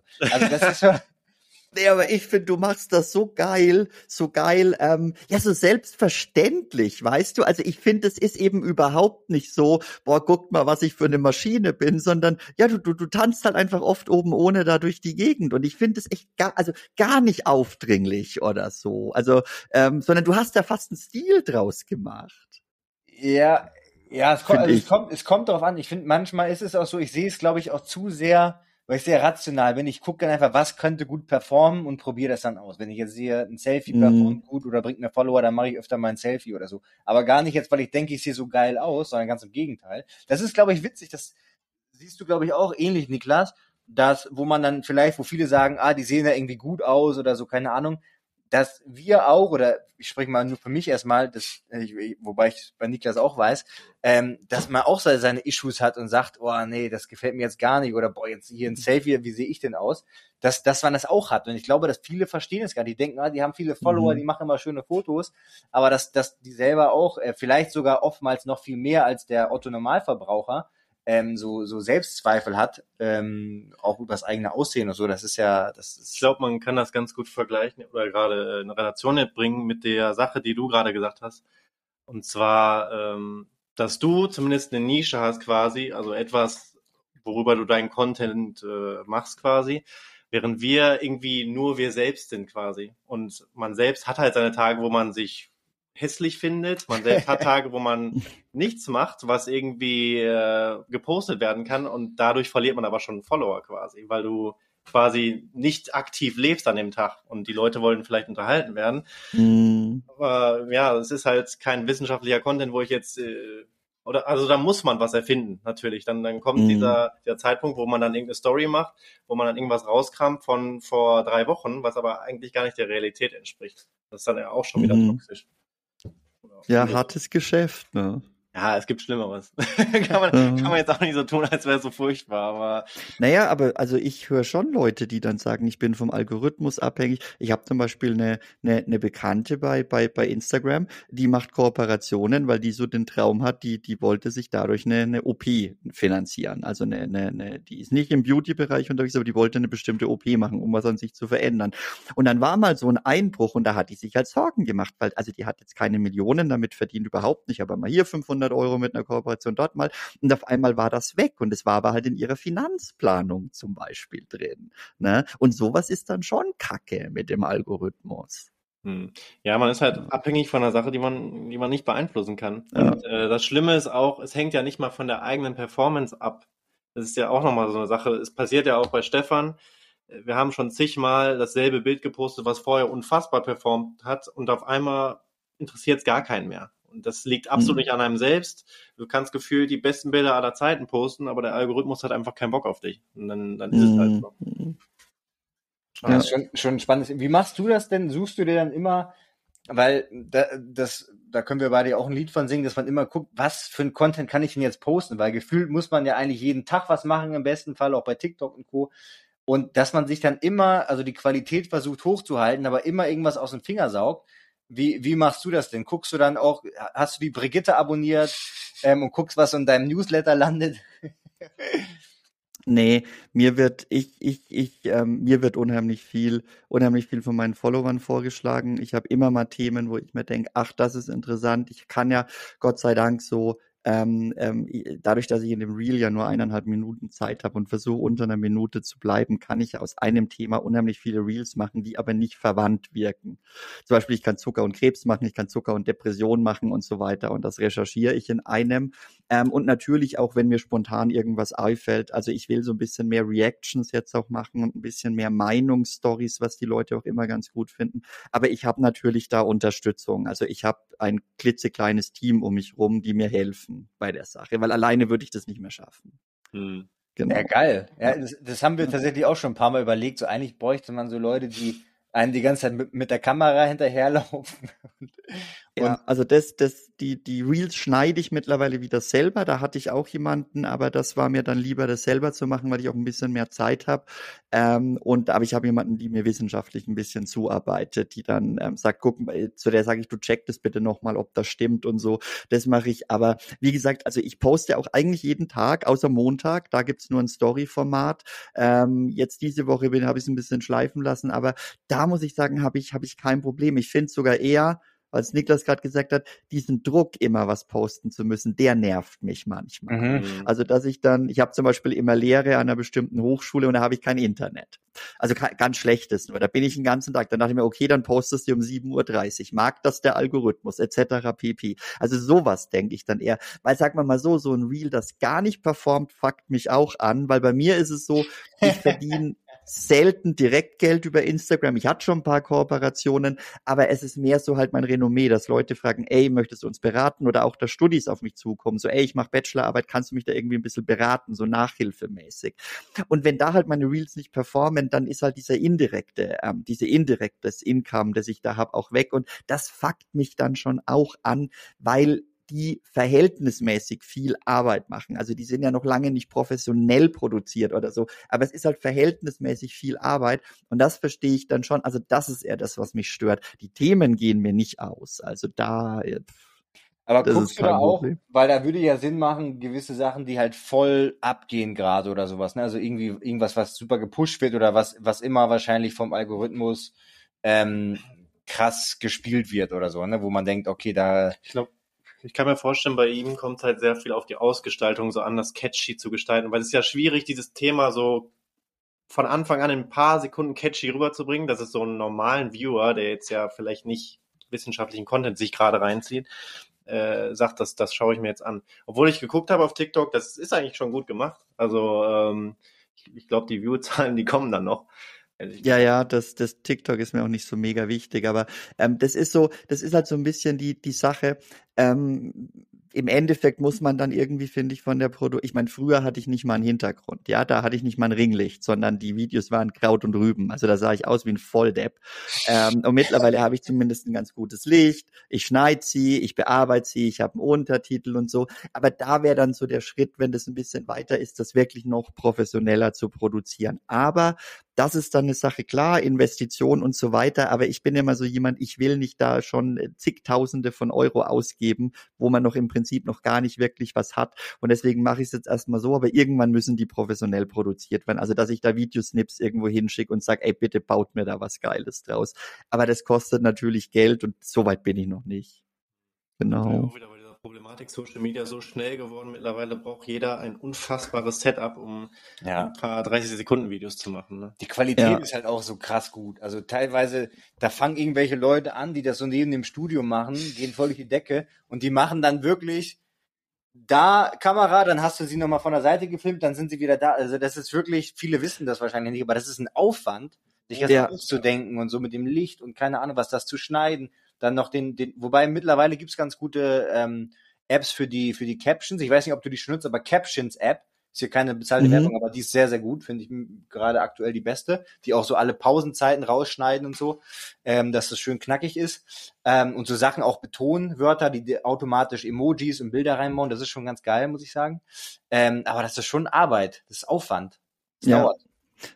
Ja, du machst ja auch oft so Reels zum Beispiel, wenn du ein Outfit anziehst oder sowas, ne? Mhm. So, wenn du so hüpfst und so weiter. Das wird, das, ich weiß, was das für eine Arbeit macht. Also machst du die selber? Ja, ja, ich mach die selber. Ja. Ich stehe dann hier erstmal, ich habe eine relativ kleine Mini-Bude hier jetzt gerade. Und wenn ich dann ähm, wenn ich dann die Kamera aufbaue und so weiter und so fort und dann, also bis ich erstmal erstmal die Position habe, wo jetzt gerade das Licht okay ist, dann sind schon 20, 30 Minuten ins Land geflossen. Dann mache ich mm. irgendwas und merke dann, ah, Mist, damit ich es später schneiden kann, fehlt, muss ich das eigentlich zuerst machen, dann muss ich es nochmal machen. Also das ist schon, wobei Niklas ist da professionell aufgestellt. Der macht das gefühlt in innerhalb von einer Stunde, hat er das komplett fertig. ist dann auch meine Tagesaufgabe. Ja, ja, das ist schon, ist schon crazy, ja. Also du machst deine Posts auch selber, Niklas? Ja, ja. Also ja. komplett? Ja, ja, ja. Also ähm, auch fast alle, die ich kenne, die relativ groß sind, machen alles selbst. Ja, doch, ne? Echt? Ja, alles. Okay. Ich weiß nicht, ob das so ein Ding ist, vielleicht wenn man die Arbeit nicht aus der Hand geben, so mhm. die eigene Persönlichkeit so ein bisschen. Aber doch, eigentlich fast jeder. Ne? Ja, ja, schon. Also schon, finde ich auch schon interessant. Und jetzt weil du ja auch in gewisser Art und Weise ein Hirnforscher bist, würde mich jetzt nochmal interessieren, ist das denn, weil ist das ist dieses ganze Social Media, ist das toxisch für unsere, für unsere Jugend oder für unsere Gehirne? Ist das eigentlich nicht total blöd, dass wir das die ganze Zeit machen? Äh, ich, das halt ich, das halt ich, also, das, das halte ich für den Schmarrn. Also da kann man als, als Hirnforscher, ähm, dass wenn wir coole Sachen anschauen, dass dann ähm, natürlich gewisse äh, Hirnregionen aktiv sind, die mit Belohnung zum Beispiel, das ist völlig klar. Das ist aber auch so, wenn man Sex hat oder wenn man, wenn man, wenn man geiles Essen isst oder so oder ein geiles Workout macht. Da sehe ich nicht das Problem. Ich sehe das Problem eher in der Medienkompetenz. Also, dass man Leuten halt, dass man Leuten beibringen muss, also du musst das auch mal weglegen und dass man Leuten sagt, pass auf, da ist halt jemand, ähm, ähm, der, der ist einfach attraktiv und ähm, der ist vielleicht auch attraktiver als du, aber das, also ich finde immer dieses, das ist nicht die Realität. Das halte ich immer für so einen Schmann, weil die ganzen Leute, die bei Social Media extrem gut aussehen, die sehen jetzt auch, wenn sie nicht in Social Media sind, normalerweise nicht aus wie die größten Kackpratzen. ne? Also äh, das, das, das ist ja, das ist ja so und so weiter. Ähm, aber ich sehe das eigentlich als Hirnforscher kann ich da gar nichts zu sagen. Ich glaube, wir brauchen einfach eine Medienkompetenz. Also klar, Social Media triggert den Vergleich und klar, es gibt ein Überangebot an Informationen, aber das hatten wir früher mit anderen Sachen auch. Guck mal, wo die Computerspiele kamen. Da haben wir auch gedacht, die Kinder verblöden jetzt alle. Ja, ja. stimmt. Mit ähm, weiß ich nicht, Fernseher war das früher noch, als ich kleiner war, das Ding, dass man nicht so viel Fernseh gucken darf. Ja. Wobei ich habe das Gefühl, ich habe beim Fernsehgucken so viel gelernt über so über so Natur ja, und so. Eben, und das ist einfach eine krasse Informationsquelle und da kann man sich eh nicht dagegen wehren, aber ich sehe es eher in der, in der Medienkompetenz. Vielleicht, ich weiß nicht, ich will immer nicht alles auf die Schule abwälzen. Die Schule hat genug zu tun, aber so muss man das Kindern beibringen. Ich meine, auf dich kommt's ja zu, Stefan. Also deine, ähm, deine Mädels, ich glaube, du hast zwei Töchter, ne, werden ja auch ja. irgendwann, ähm, noch sind sie zu jung, glaube ich, wie ich es von Instagram sehe, aber die werden ja auch irgendwann mit Social Media Irgendwann anfangen. werden die auch Handy haben und Social Media, ja. Ja, mal gucken, tatsächlich, ja, weil ich merke auch jetzt gerade bei den Jüngeren, wenn ich mal so welche beobachte, die sind halt auch schon krass dabei. Jeder will auch irgendwie tatsächlich Influencer werden und so weiter und so fort. Es gibt auch super viele Influencer einfach. Ähm, man muss sagen, da muss man schon viel Arbeit reinstecken. Man braucht auch ein bisschen Glück, glaube ich. Zur richtigen Zeit, am richtigen Ort sein, das darf man auch nicht unterschätzen. Aber was ich problematisch finde, ist ja dieses, ich bin da jetzt ab, kein absoluter Profi drin, aber so dieses ganze Dopamin-Getriggere und, und Serotonin, wie das alles heißt, also dieses dass man so auf diesen Positive Error hofft, sozusagen. Das heißt, früher oder wenn man jetzt äh, runtergehen muss, Klassiker, ich habe Bock auf eine Coca-Cola, so, geil, dann, dann muss ich wenigstens noch mir Schuhe anziehen, die Treppe runterlaufen, aber bei Instagram oder TikTok und so, wenn du Dopamin oder wenn du deine positiven Gefühle haben willst, du machst das die App an und zack, bist du in Bali, siehst du Surfer auf Bali, siehst du geile Frauen ohne Ende, weil, mhm. der, und der Algorithmus, bei TikTok ist es noch schlimmer. Du machst das an und der zeigt dir genau, was du, der sieht direkt. Der TikTok ist krank. Und TikTok ist krank. Krank. Es ist wirklich ja. krank. Ja. Ja da ist, da ist jetzt wieder die Frage, also bei diesem, ich bin da, ist immer krass, wenn ich als Hirnforscher dann sage, die Hirnforschung kann da gar nicht so viel leisten, weil Dopamin ist ja dann nur das Vermittelnde, also Dopamin führt halt dazu, dass wir uns belohnt fühlen. Übrigens auch wenn wir bestraft werden, wird Dopamin ausgeschüttet. Also das ist einfach nur ein Transmitter, der, der bei Motivation involviert ist. Aber klar, wir können uns überall Belohnung holen. Und ob da jetzt aber Dopamin ausgeschüttet wird oder nicht, drauf gepfiffen. Aber wie du halt sagst, genau, du kannst auf einmal in Bali sein. Du kannst dir bei mir, wenn zum Beispiel immer irgendwelche Flugzeugvideos bei TikTok angeschaut, ja, also wo irgendwelche, da, irgendwelche Flugzeug, da, da verliere ich mich dann drin. Da ist mir mein Dopamin oder so aber wurscht. Also klar, das ist natürlich auch Dopamin, aber hauptsächlich ist es halt so, dass wir ein Überangebot an, an Stimuli, an, an, an, an, an, an Stimulation haben. Und klar, da fällt es den Leuten dann schon manchmal schwer abzuschalten. Ne? Also ich zum Beispiel habe die eiserne Regel, die erste Stunde, wo ich wach bin, gehe ich nicht in sozialen Medien, ich schaue nicht mal in WhatsApp. Hm. Das habe ich, das habe ich rigoros. Also das ziehe ich durch und ich versuche auch um 21 Uhr mein Handy in, in die Ladestation ähm, ähm, zu tun, weil da merke ich einfach, ich komme nicht runter. Ich, du könntest fünf Stunden bei TikTok verbringen.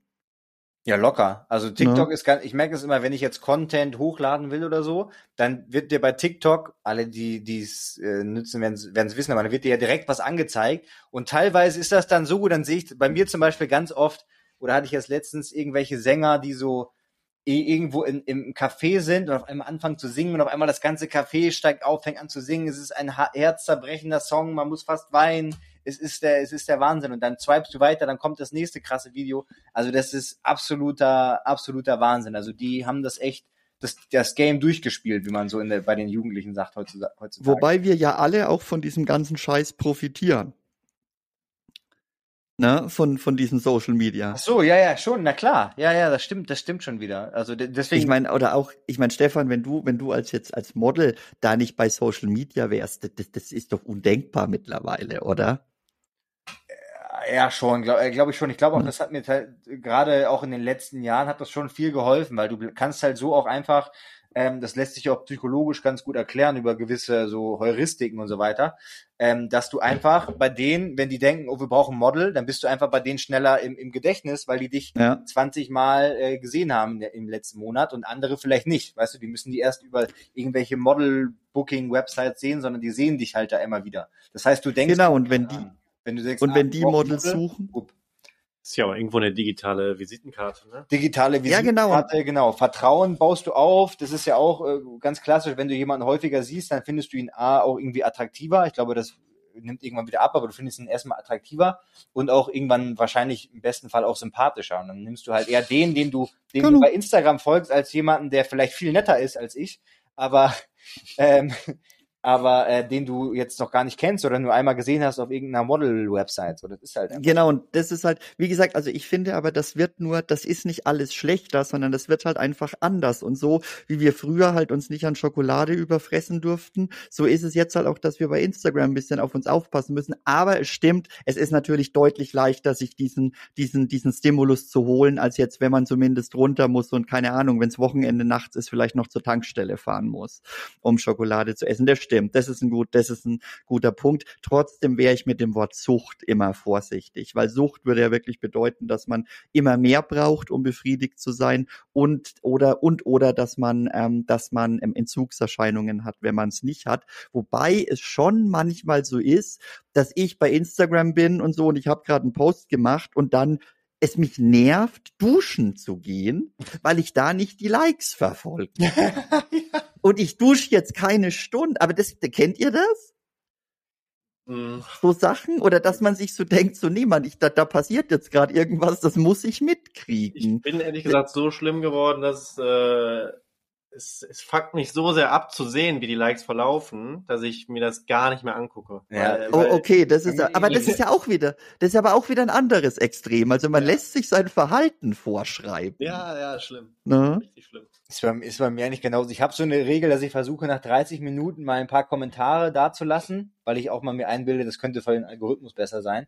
Aber dass ja, das mache ich viel nicht, zu wenig. Eigentlich gar, ich will eigentlich gar nicht, weil es ist halt dieser Negative Error, dass ich sozusagen eher warte, es wird wahrscheinlich jetzt wieder kein super krasser Post so. Und dann denkt man sich so, mm. okay, wahrscheinlich verliere ich jetzt wieder eher welche. Warum mache ich das überhaupt? Warum hat das jetzt äh, hier eine Stunde gedauert, alles zu posten? Das ist, ja, ist wirklich äh, traurig eigentlich. Ja, aber Leute, es ist heftig, wenn ich so sagen darf. Hier reden drei erwachsene Männer, ja. erwachsene Männer drüber, wie sie so ein Scheiß sozial, die alle, glaube ich, gesettelt sind in ihrem Leben. Wir müssen alle nicht betteln gehen und so weiter. Aber die hier über Likes bei Instagram sprechen. Und das ist doch eigentlich das Problem. Und dann sagen wir, ja, das macht die ganzen Jugendlichen kaputt. Nee, das macht uns alle dann, wenn dann. Das fuckt uns alle ab. War eine gute Analyse. Ich habe noch eine letzte Frage zum Thema äh, Social Media, TikTok an, quasi hier so ein bisschen, würde ich mal sagen, den Experten, was, was, was Hirnforschung und Psychologie und so weiter, Neurowissenschaften angeht. Und zwar das Thema, äh, weil ich da selber so, so ein Painpoint habe und so ein Thema habe, ähm, ADHS. Ich habe früher als Kind, habe ich mal, ähm, weil ich ich will jetzt nicht meine ganze Leidensgeschichte erzählen, aber meine Eltern hatten es, glaube ich, schon nicht einfach mit mir. Ich habe Sachen durch die Gegend geschmissen, ich wollte keine Hausaufgaben machen. Ich war unglaublich schlecht in der Schule, Mathematik, Rechtschreibung, dieser ganze Kram. Ähm, konnte mich nicht konzentrieren. Deswegen war jetzt, by the, by the way, Bachelor-Thesis war auch ja, teilweise schwierig, weil du hast so viele Sachen zu tun und sich dann hinzusetzen und dann so, so Sachen zu machen, die erstmal komplex sind. Ganz schwierig. Aber du hast dich gut durchgefeitet und ich muss sagen, ich war auch positiv überrascht. Da, das freut mich, das freut mich. Ja. Da ist auch die Frage, wahrscheinlich hast du so wenig erwartet. nee, aber weil man hat einfach gemerkt, du tust dir unheimlich schwer. Ja, mein, für, ich habe mir kurz Sorgen gemacht, wo, wo du gepostet hast, dass du bei Wikipedia liest, was der Mann Whitney U-Test ist. Und dann habe ich gedacht, oh, okay, jetzt zieht er die ganz guten Quellen raus. Genau. Ja. Genau, Wikipedia erstmal rausholen. Nee. Ähm, aber ähm, genau. Und ich war dann auch mal bei einem Kinderpsychologen, als ich glaube ich kleiner war, dann kann man raus, ja, nee, äh, machen, also da, da ist nichts und so zu, zu der Thematik. Das ist aber, muss man auch sagen, das ist ja 15, 20 Jahre her oder sowas schon gefühlt, also wirklich lange her. Ähm, und immer wieder über Ex-Partnerinnen und so weiter hat man das, ist das immer wieder aufgekommen, so, ey, du hast, du musst dich damit immer auseinandersetzen. Und ich muss, wenn ich mich so hinterfrage, muss ich sagen, es gibt natürlich schon Sachen, die sehr, ärgerlich sind, glaube ich, im Zusammenhang auch mit anderen Personen, habe mich jetzt mal dazu entschlossen, okay, ich mache jetzt mal so ein Diagnostik-Dings, aber habe dann direkt gemerkt, okay, in Hamburg, ja, du kannst ein bis zwei Jahre warten, bis du da überhaupt erstmal einen Termin bekommst für die Diagnostik. Ähm, und jetzt meine Frage, es gibt ja mittlerweile, weil es so ein gehyptes Thema ist, weil jeder denkt, er hat ADHS. Ich glaube eigentlich, ich habe es nicht, aber mittlerweile denke ich mir so, okay, vielleicht ist da doch ein bisschen was dran, I don't know. Ähm, aber du kannst ja so Tests machen. Da ist bei TikTok, du hast ADHS, wenn du hier drei Kreise geschlossen siehst oder so. By, by the way, bei mir, äh, also bei mir stimmt das immer, da kommt immer raus, ich habe ADHS, aber das ist doch Schwachsinn. Aber also dass, so, dass so viele Leute jetzt dazu verleitet werden, ja klar, ich habe ADHS und ganz viele sagen, ja, ich habe ADHS, ich habe ADHS und so und dann fragst du die, hast du eine Diagnose? Ja, und dann fragst du wirklich eine richtige, weil das ist ja schon ein komplexer Vorgang. Ja, also ja, der Arzt meinte, ich könnte das schon haben, sozusagen. Also eigentlich nicht.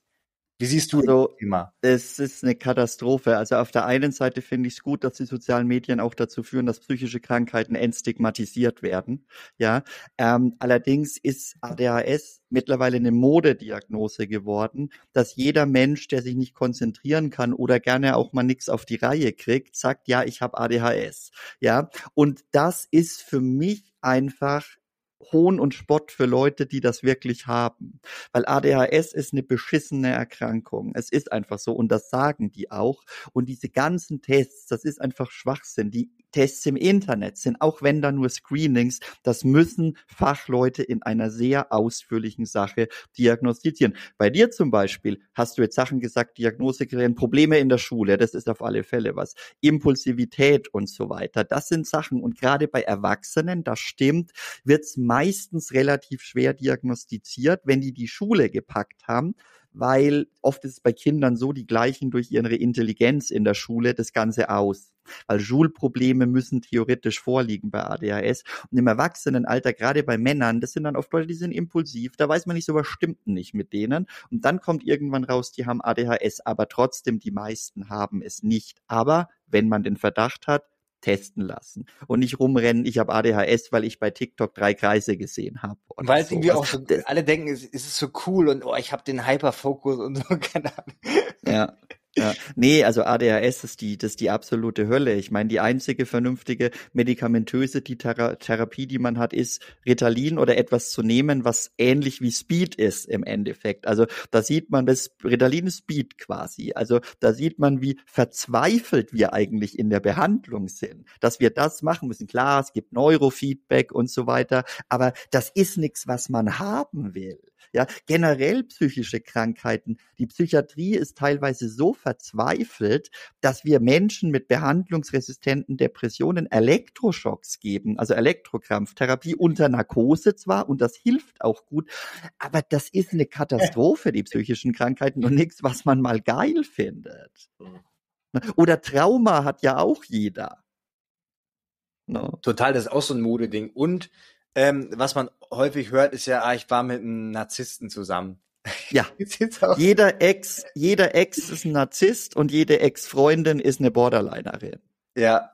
Das ist das und das finde ich aus zwei Gründen schwierig. Zum einen ist es so, das kann überhaupt, also zum einen ist es so, dass man, dass das, dass das überhaupt nicht sein kann, ähm, weil die Krankheiten relativ selten sind oder die Persönlichkeitsstörungen. Und zum anderen, was man auch dazu sagen muss, man entschuldigt ja dann auch Verhalten, weil ein Narzisst ist wirklich durch seine Persönlichkeitsstruktur in Beziehungen nicht in der oder schwer in der Lage, sich adäquat zu verhalten ne? oder eine Borderlinerin, die die ganze Zeit Liebe, Hass, Liebe, Hass spielt. Das ist einfach Erkrankung und es kann nicht jeder sagen, so ja, ich meine, Stefan, wir verhalten uns in der Beziehung scheiße und sagen, ja, sorry, ich bin halt ein Narzisst, kann ich nichts dafür.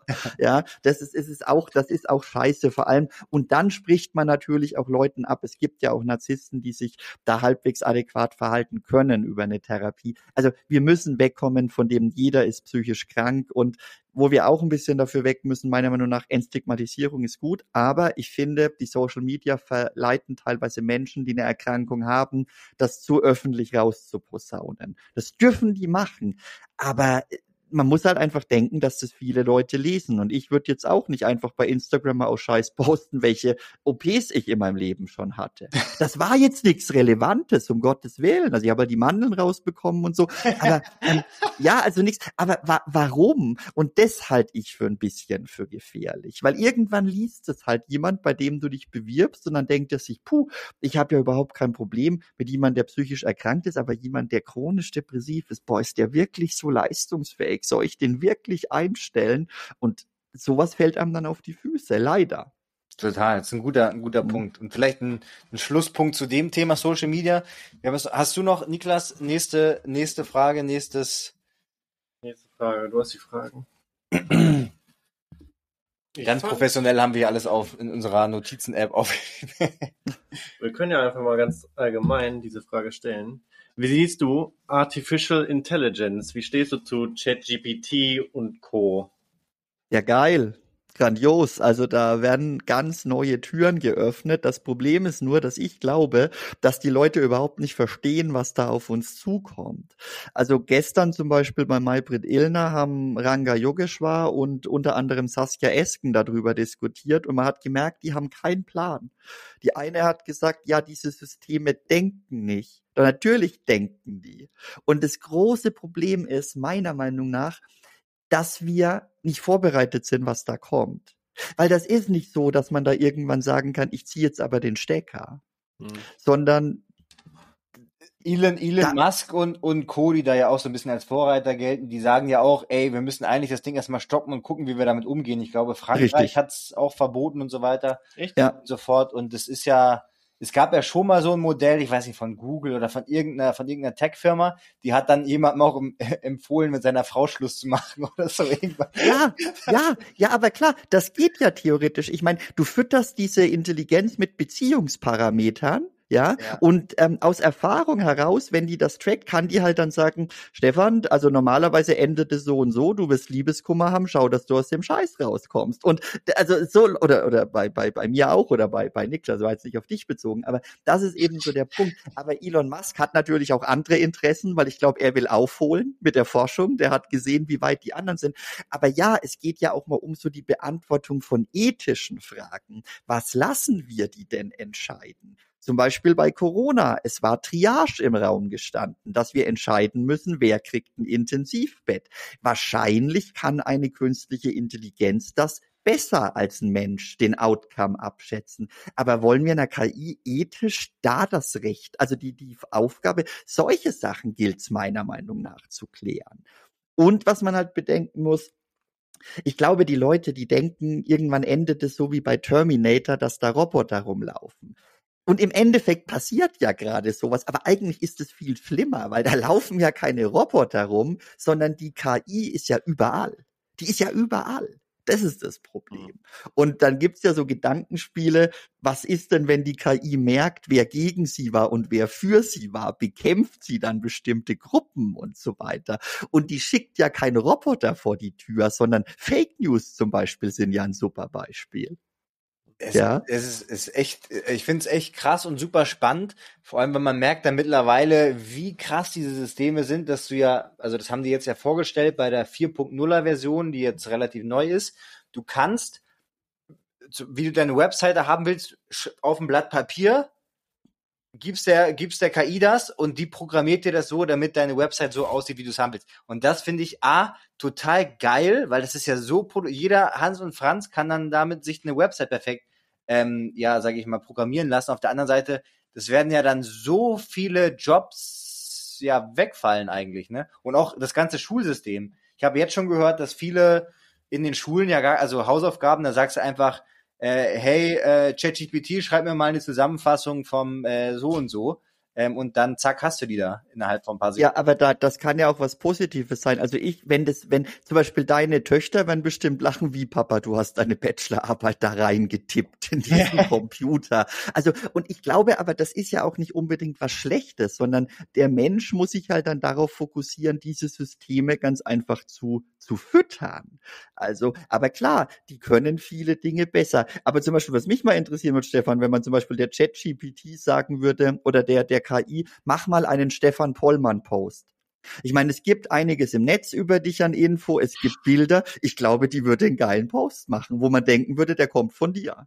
Ja, das ist ja, also das muss ich mal ausprobieren, aber das gibt's ja tatsächlich mittlerweile auch mit Comedians und so, dass sie sagen, mach mal einen Gag. Und ich finde es schon ja. krass, weil die ja wirklich Gags machen, die auch relativ lustig sind, die es nicht gibt, aber die wirklich genau in dem Stil sind, wie die Person das machen würde. Und das finde ich krass. Er kennt mich ja. nicht. Ich habe ich hab den mal gefragt. Ja, aber die neue Version vielleicht. Echt? Die neue Version vielleicht, ja. Ja, und das ist halt wirklich so schwierig. Also, weil die Sache ist, ähm, der, das hat neulich der Spiegel schön geschrieben, der hat gesagt, so ein Entwicklungsstopp ist nicht so einfach, weil was einmal gedacht wurde, kann man nicht zurücknehmen. Und ich glaube, die Leute verstehen nicht, dass KI ein Prinzip ist.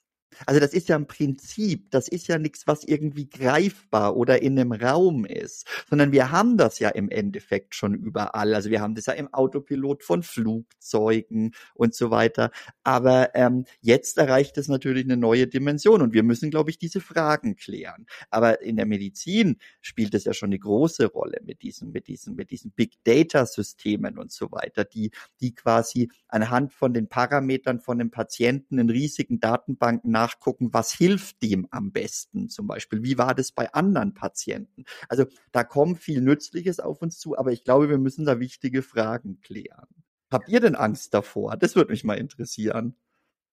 Ich, ich nicht, muss ich sagen, eigentlich. Ich, bin, ich finde es, ich find's, ich find's, ich find's, ich find's eher ähm, faszinierend und, und cool. Also ich finde es nice. Also ich finde es wahnsinnig spannend ähm, gerade auch in der in der Wirtschaft, wie das Ganze dann vor, vorangehen wird. Das wird ja, also theoretisch ist es ja ein riesiger, ein riesiger Produktivitätsboom, der dadurch entstehen kann. Mhm. Ich finde schon schon schon spannend auf jeden ich Fall. Ich muss sagen, ich finde es schon ein bisschen beängstigend. Ich finde es uns so dermaßen überlegen mit einer Geschwindigkeit irgendwie, die vielleicht deswegen sollten wir auch gerade diese Regulierung erstmal durchführen weil, weil es gefühlt schon zu spät ist, irgendwie, bevor man mhm. die Regulation einführt. Deswegen.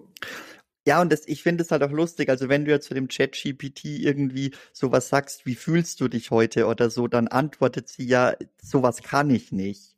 Aber das Ding ist, die kann natürlich theoretisch auch lernen, Emotionen, also nicht zu empfinden, aber zu spiegeln. Ja, mhm. also ähm, wenn du, wenn du die mit, mit irgendwas fütterst und das, das wird schon krass. Und zum Beispiel, Stefan, ich glaube, dass eine KI relativ zeitnah tausendmal bessere Trainingspläne schreiben kann als du zum Beispiel. Absolut. Oder auch tausendmal bessere Artikel als ich. Ne? Also Fachartikel. Und da muss man sich halt überlegen, wo ist unser Platz bei der ganzen Sache. Aber ich glaube, schwierig wird's halt, ich meine zum Beispiel dieses Bild vom Papst das da, ich weiß nicht, ob ja, ihr das ja, gesehen ja. habt.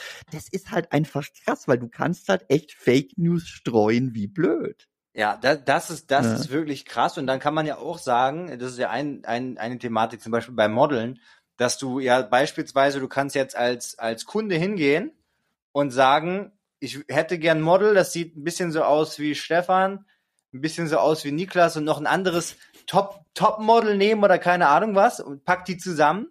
Das sieht dann man sieht, okay, da ist eine Ähnlichkeit da, aber es ist, es kostet nichts. Und dann kannst du das ja. Ding nehmen, ziehst dem die ganzen Klamotten an, das sieht echt aus, das sieht ja teilweise wirklich, du siehst einfach keinen Unterschied mehr mittlerweile, also bei vielen Sachen. Ähm, und ähm, machst damit deinen Online-Shop voll. Du musst nicht mehr nach Saint-Tropez fahren, sondern die KI macht dir was, was viel geiler aussieht wie Saint-Tropez. Es sieht aus wie Saint-Tropez und Bali und Dings zusammen. Ähm, macht dir da Mod und du, keiner kriegt dafür Bildrecht. Deswegen habe ich auch schon die Theorie gehabt, das ist jetzt ganz weit gesponnen, aber dass man vielleicht bald dann seine Bildrechte mit einem Parameter ähm, vielleicht äh, wie so ein Patent darauf kommt. Also dass ich auf meine mein Gesichtsparameter plus minus 0,2 Millimeter, wenn das so in einem gewissen Verhältnis ist vom keine Ahnung was, dass man dann ähm, dafür Geld bekommen kann. Ähm, oder, genau, also über sowas müsste man nachdenken. Ja, genau, ja. genau. Aber das sind ja dann Sachen und über sowas muss man sich Gedanken machen. Ganz genau, genau. Über solche Dinge muss man sich Gedanken machen. Ja, die KI kann dann mittlerweile, äh, du kannst ja sagen, mach mir einen Sam Smith Song oder ein, keine Ahnung was, wer gerade erfolgreich ist, ähm, über das Thema so und so. Und dann macht dir das, also dann kommt da was raus, was so klingt wie, als wenn diejenige Person das singt. Was Wahnsinn ja. Ja, ja oder, oder, weil, weil, weil du es erwähnt hast mit der Website. Ähm, ich habe das gesehen, du folgst ja auch dem Torben Platzer. Mhm. Ähm, ich bin jetzt kein großer Fan von ihm, aber der hat, glaube ich, noch so ein, also der hat dieses Website-Experiment gemacht und der hat noch irgendein Experiment gemacht, dass er irgendwie die KI für sich hat Geld verdienen lassen und so weiter. Und die hat ihm dann irgendwie gesagt, er soll bei eBay das und das verkaufen und so ein Scheiß halt. Ja. Also äh, so, so von welche wegen, Farben, welche Farben er ja. soll und, und, und was, welcher Name am coolsten ist ja. und so weiter. Von wegen, die Dinger denken nicht, ja. Also die denken nicht vielleicht so wie wir, aber die, die, die denken natürlich und vor allem die können können viele Dinge verdammt besser als wir. Das ist das Ding. Was jetzt wahrscheinlich ja, wie wir schon so festhalten können, es, es schafft ja schon eine neue Gesellschaft und nicht neue Probleme, auch obwohl es viele Lösungen eben schafft. Und ich glaube, eins der größten Probleme sind einfach wir wieder, Menschen, die daraus, wie wir ja gerade schon gesagt haben, äh, wieder ganz neue Sachen machen, wie Fake-Identitäten. Äh, äh, jedem mhm. kann das und das nachgesagt werden und, und man weiß gar nicht mehr, was es war und was nicht. Aber dafür ja. müssen wir halt wieder neue Lösungen finden, wahrscheinlich. Ja, oder, oder keine, also das ist halt, das ist halt, ähm, was ich halt was ich halt glaube, also mit den neuen Lösungen, das auf alle Fälle. Ich habe halt so das Gefühl, der Mensch erschafft jetzt zum ersten Mal sowas, was eigentlich bisher die Evolution erschaffen hat oder meinetwegen Gott, wenn Leute dran glauben. Aber wir erschaffen da gerade was, was wahrscheinlich genauso großen Impact hat auf diesem Planeten, wie wir als Menschen für einen Impact hatten. Hm. Als wir dann angefangen haben, uns anzuziehen und Feuer zu machen und so weiter. Und das ist schon krass. Das ist schon krass. Aber wie gesagt, das ist brisant. Also ähm, so, wir leben in einer Zeit, wo so viel umgestürzt ist. Also ich bin ja noch ein Kind. Ich habe mich ja als Jugendlicher mit einem Modem ins Internet verbunden. Ne? Also ich kenne noch eine Zeit ohne Internet. Ähm, und jetzt so dieses krasse, also vom Handy, das wofür du fast, äh, das, das fast eine eigene Tasche gebraucht hast, zum Smartphone. Und ich meine, Stefan, was meinst du, was deine Kinder da noch dann alles erleben? Dann haben wir natürlich auch noch die Klimakrise. Also ich glaube, wir leben jetzt gerade so am aktuellen Hiding und irgendwann ist es dann, glaube ich, geht's dann auch wieder bergab. Ich, ich, ich, bin, ich bin auch gespannt. Ähm, ich würde jetzt vielleicht so langsam ähm, äh, zum, zum Schluss kommen. Da haben wir noch ein paar ja interessante, interessante Fragen ähm, so an dich, weil du beschäftigst dich ja viel mit dem Thema Gehirn und so weiter und so fort. Was würdest du denn sagen? Eigentlich zwei Fragen. Also erstmal, was ist denn für dich so der Sinn des Lebens? Es ist eine, es ist eine klassische, schon zehn Millionen Mal gehört, aber jeder muss das ja irgendwie für sich, ähm, ja, muss das für sich definieren oder sollte es vielleicht machen. Und ähm, wir reden auch viel über das Thema und man ist ja für jeden was anderes ich würde eher sagen, es ist eigentlich, ja, einfach, es gibt keine wirklichen. Sozusagen, was ist es denn für dich? Hast du für dich so ein, einen Sinn des Lebens? Warum bist du hier oder warum stehst du auf? Um zu leben. Ja. Mehr sage ich dazu nicht. Das ist mein Spruch dazu. Also um zu leben. Genau. Das ist intrinsisch was Wertvolles und um zu leben. Ich bin nicht dankbar, dass ich lebe. Ich, mir ist es auch nicht egal, dass ich lebe. Der Sinn ist für mich zu leben. Ja. Ja, sehe ich ähnlich. Wie siehst du das Ganze, Niklas? Meine Antwort ist auch, um zu leben. Ab jetzt habe ich mir. Ja, hat mein schlauer Mann gesagt.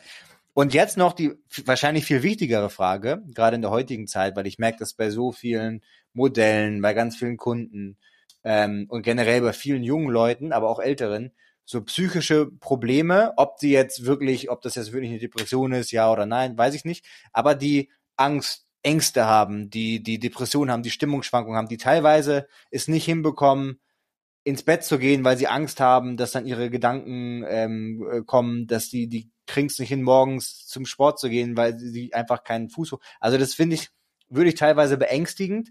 Und was würdest du denn sagen, was gehört dazu, um ein glückliches Leben zu führen? Beziehungsweise was ist vielleicht am wichtigsten? Gerade auch mit, ja, vielleicht dem Hinblick auf was, was, was die Forschung sagt zu dem Thema. Also für mich persönlich ist Glück ein Zustand, den man nicht erreichen kann, der immer nur ähm, so das Ziel, also man sollte sich so verhalten, als würde man Glück erreichen, aber meine Definition von Glück ist eine unerreichbare Sache. Ich glaube, sowas wie was die Buddhisten als Nirvana bezeichnen. Das erreichen ja auch nur die absoluten Mönche. Ähm, und es ist so, dass die Forschung eigentlich sagt, es ist schwierig, ein glückliches Leben ähm, herbeizuführen oder zu definieren oder Lebenszufriedenheit per se zu machen. Aber ich glaube persönlich einfach auch lernen, mal drauf zu scheißen. Also äh, meine ich jetzt ganz ernst, ich sag's jetzt wirklich absichtlich auch unwissenschaftlich, aber wir brauchen einfach eine gewisse Gleichgültigkeit bei manchen Dingen und weg von diesem Selbstoptimierungswahn teilweise. Und da gibt's wirklich eigentlich relativ wenige Forschung zu, wie man zufriedenes oder glückliches Leben führt. Ähm, aber ich glaube wirklich einfach mal take it easy und ich kann selber schlecht, aber ich kann jetzt abstrakt drüber reden. Ähm, take it easy und es, der Sinn ist zu leben. Das Leben ist auch grundsätzlich schön und wenn man wirklich, wie du jetzt sagst, früh nicht aus dem Bett kommt und zwar so wirklich nicht, dann holt euch Hilfe, Leute. Und gerade auch Männer sollten sich Hilfe holen, wenn sie merken, da stimmt was nicht, wenn wir jetzt so in den depressiven Bereich gehen. Ja, es gibt ja, ja auch, ich kenne das aus dem Bekanntenkreis ein bisschen, es gibt ja auch mittlerweile einfach Telefonnummern, wo man anrufen kann, wo man dann über Facebook FaceTime, ja. wenn man jetzt denkt, so, oh Gott, jetzt da irgendwo hinzugehen in eine Praxis, ich wohne in einer kleinen Stadt, dann sieht mich noch jemand oder so. Man kann da einfach Leute anrufen ja. und so weiter und so fort. Das klappt, glaube ich, ganz, ähm, ganz gut. Ähm, dann, gut, das passt jetzt eigentlich nicht so ganz ähm, zum, ähm, zum Schluss, aber ähm, noch mal kurz so ein bisschen Fragen, die ich noch an dich, die ich noch an dich hätte oder die wir an dich haben. Wie äh, einmal eine Anekdote vielleicht, die dir so einfällt, im Zusammenhang mit irgendwelchen Studenten, die du so hattest, wo du denkst, das ist echt, oder vielleicht das kommt häufiger vor oder irgendwas, was dir jetzt in den Kopf kommt, wo du sagst, das war echt eine kuriose, kuriose Geschichte, ähm, wo du jetzt mit vielen vielleicht Abschlussarbeiten schreibst und so weiter und so fort. Hat vielleicht schon mal jemand vergessen, weiß ich nicht. Er hat ein komplett falsches Thema gewählt oder irgendwas, kommt da, kommt dir da was in den Sinn? Ähm, also da, da, da fallen mir eigentlich drei Sachen ein. Der eine Punkt war, ähm, dass jemand eine Literaturarbeit geschrieben hat, aber keine einzige Quelle da drin hatte. also äh, eine Literaturarbeit, also Quellen müssen immer sein, aber bei einer Literaturarbeit sind ja quasi die Quellen auch noch die Ergebnisse von dem Ganzen. Ähm, dann hat mal jemand eine, das kommt aber selten vor, eine Arbeit abgegeben im Korrekturmodus, wo ein Kommentar stand, ich glaube, dein Betreuer merkt, dass ich dir geholfen habe. Das ist alles viel zu gut, was ich dir schreibe. Also da, da wurde nicht die Endversion abgegeben, sondern eine andere. Ja, ja, ja. Ähm, das ist eine, das ist eine, das ist eine relativ gute Sache. Ähm, und sonst, was ist, mir, was ist mir?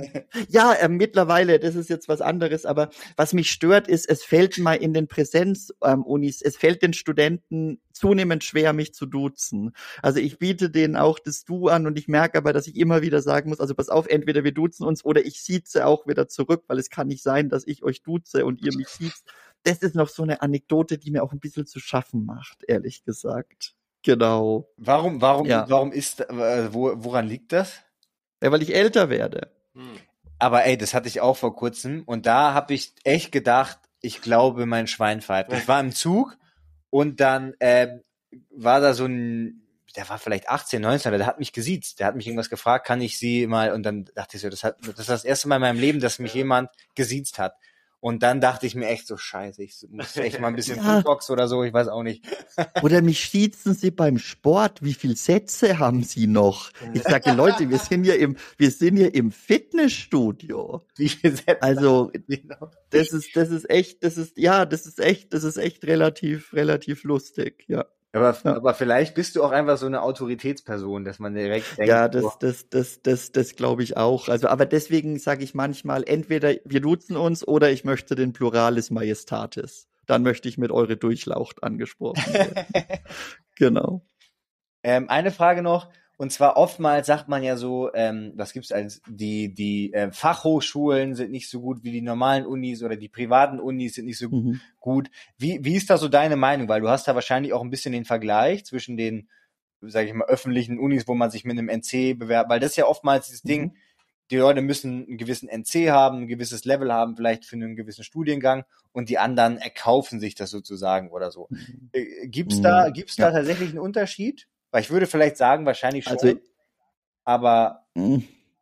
ich also ich habe, ich bin sowohl, ich bin sowohl an privaten Präsenzhochschulen freiberuflich, an privaten Fernhochschulen und natürlich auch an meiner Uni normal als Angestellter ähm, in der Lehre tätig. Und also es ist so, grundsätzlich ist Fachhochschule und Uni formal gleichgestellt. Bachelor ist Bachelor, aber natürlich hat die Uni meistens mehr Möglichkeiten, auch Forschung praktisch zu machen, weil zum Beispiel ein Krankenhaus dabei ist wo ich wirklich, wirklich ähm, abwinke, ist, dass man sich an Fachhochschulen den Abschluss kauft, ähm, äh, an Privathochschulen den Abschluss kauft. Man ähm, kauft sich einen gewissen Service. Bedeutet, die Gruppen sind in der Präsenz kleiner. Man kauft sich die Möglichkeit, ähm, ein Studium aus Portugal zu machen ohne, ähm, ohne vor Ort zu sein. Ähm, man kauft sich möglicherweise auch Dozenten, die länger freundlich bleiben in E-Mails. Also es ist eine gewisse Kundenorientierung.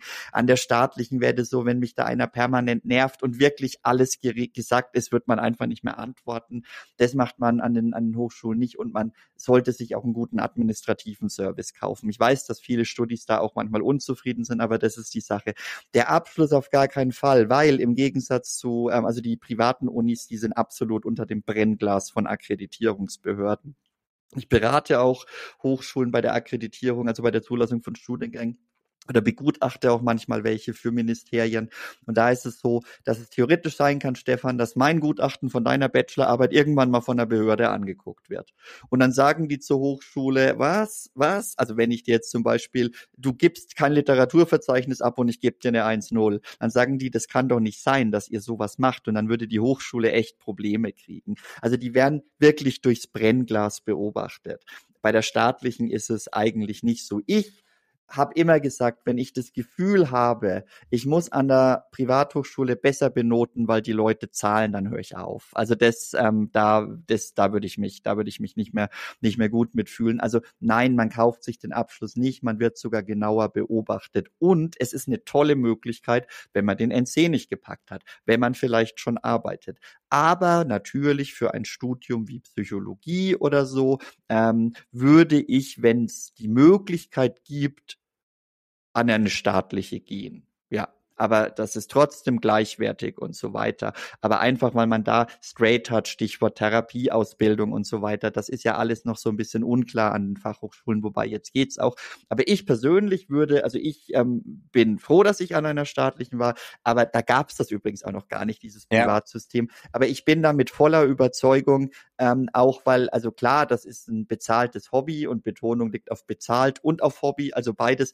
Aber das ist nicht so, dass man da so reich wird, dass ich jetzt sage, ich müsste da alles sagen, dass das, dass das toll ist, sondern ähm, doch, also das ist auf alle Fälle was, was, was gleichgeordnet ist und ähm, zumindest bei mir gibt's da keine Notenbevorzugung und sonst auch nicht, weil dann machen die den Laden zu dann machen ja. die den Laden. Es gibt ja auch gewisse, man kann das ja auch, glaube ich, nachgucken, dass gewisse Durchfallquoten gibt und so weiter und so fort auch. Also dass ja. man nicht direkt. Ja, und ja, immer und du hast ja auch gesagt, dass du, ähm, also ich tue es jetzt mal so ein bisschen andeuten, du hast ja auch gesagt, dass du ziemlich lang dabei warst und irgendwie du dann jetzt wirklich mal in die Pushen kommen musstest mit der Abschlussarbeit, ne? Total, hast du mir ja gesagt. Total, also ja. bei, bei, mir war das größte Problem tatsächlich, dass du, wenn du ja an einer, an einer staatlichen Universität, dann hast du ja gewisse, dann ist einfach an dem und dem Datum ist das Examen und dann ist das und dann ist das und dann musst du das abgeben eigentlich.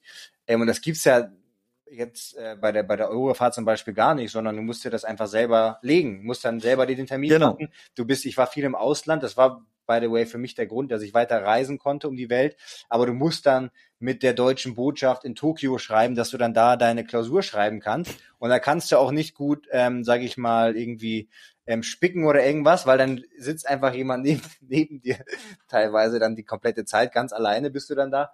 Ähm, also ja, das ist schon, also ich würde es auch keinem, ich würde immer sagen, mach lieber eine staatliche tatsächlich, weil da hast du auch dieses Kommilitonen-Ding, das hatte ich ja auch überhaupt nicht. Die Möglichkeit hätte es vielleicht schon gegeben mit so Gruppen, aber das ist jetzt nicht so, ja, nicht so natürlich, wie es vielleicht auf einer normalen ähm, Uni der Fall wäre. Ja, Genau. Ja. Nee, das, also ich finde, das ist einfach ein super Angebot. Auch genau für Leute, die durch die Gegend reisen müssen und so weiter. Aber, und da, das gilt jetzt weniger für, für Private, sondern generell für Fernhochschulen. Man braucht eine größere Eigenorganisation und Selbstdisziplin.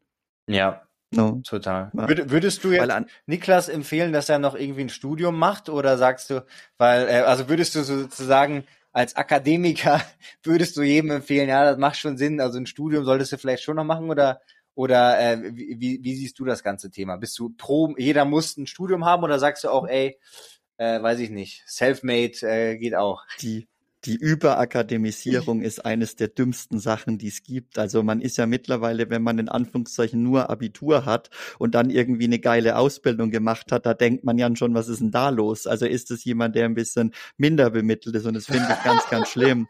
Das finde, nee, das finde ich ganz, ganz schrecklich. Also, dass man mittlerweile, ich meine sogar, also auch Physiotherapie ist ja mittlerweile ein Bachelor.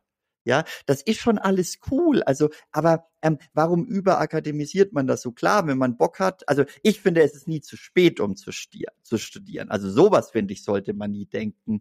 Aber ähm, ich, ich, also ich, es kommt drauf an, wenn Niklas Bock hat, dann sollte er das machen. Aber wenn nicht, dann sollte er lieber Instagram weitermachen, weil ich glaube, das ist lukrativer als zu studieren. Aber ich würde deine Bachelorarbeit betreuen, Niklas. Und zwar machen wir Einfluss, Einfluss des subjektiven Gerechtigkeitsempfindens äh, bezüglich des Instagram-Algorithmus auf die eigene Stimmung.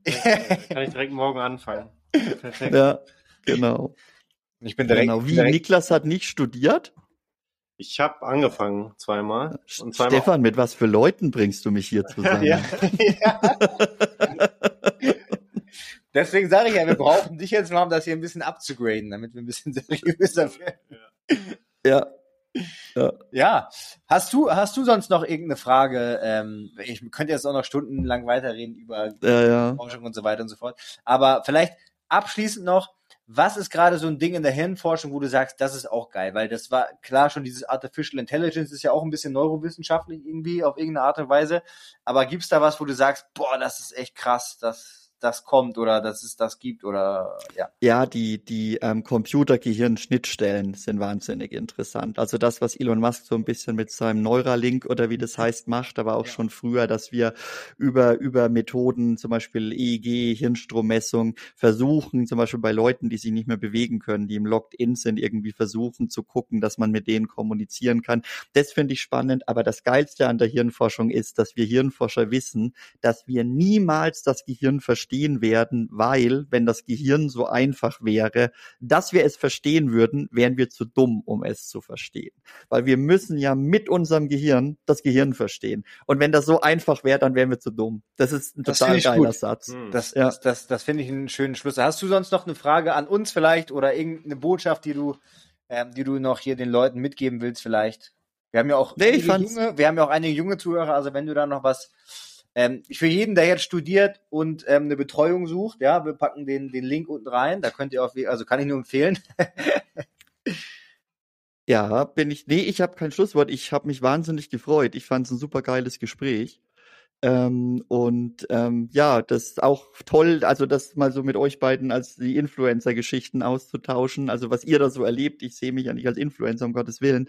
Ähm, aber dass, dass das auch äh, so, ich dachte, da hat man so eine richtige Scheißegal-Stimmung, fand ich sehr authentisch. Schön wäre. Ähm, und was ich wirklich mir merken muss, ist, ähm, Leute, redet nicht mit Niklas, weil der redet ohne Punkt und Komma. Da kommt man gar nicht mehr Immerhin habe ich heute am meisten gelernt, glaube ich. Ja.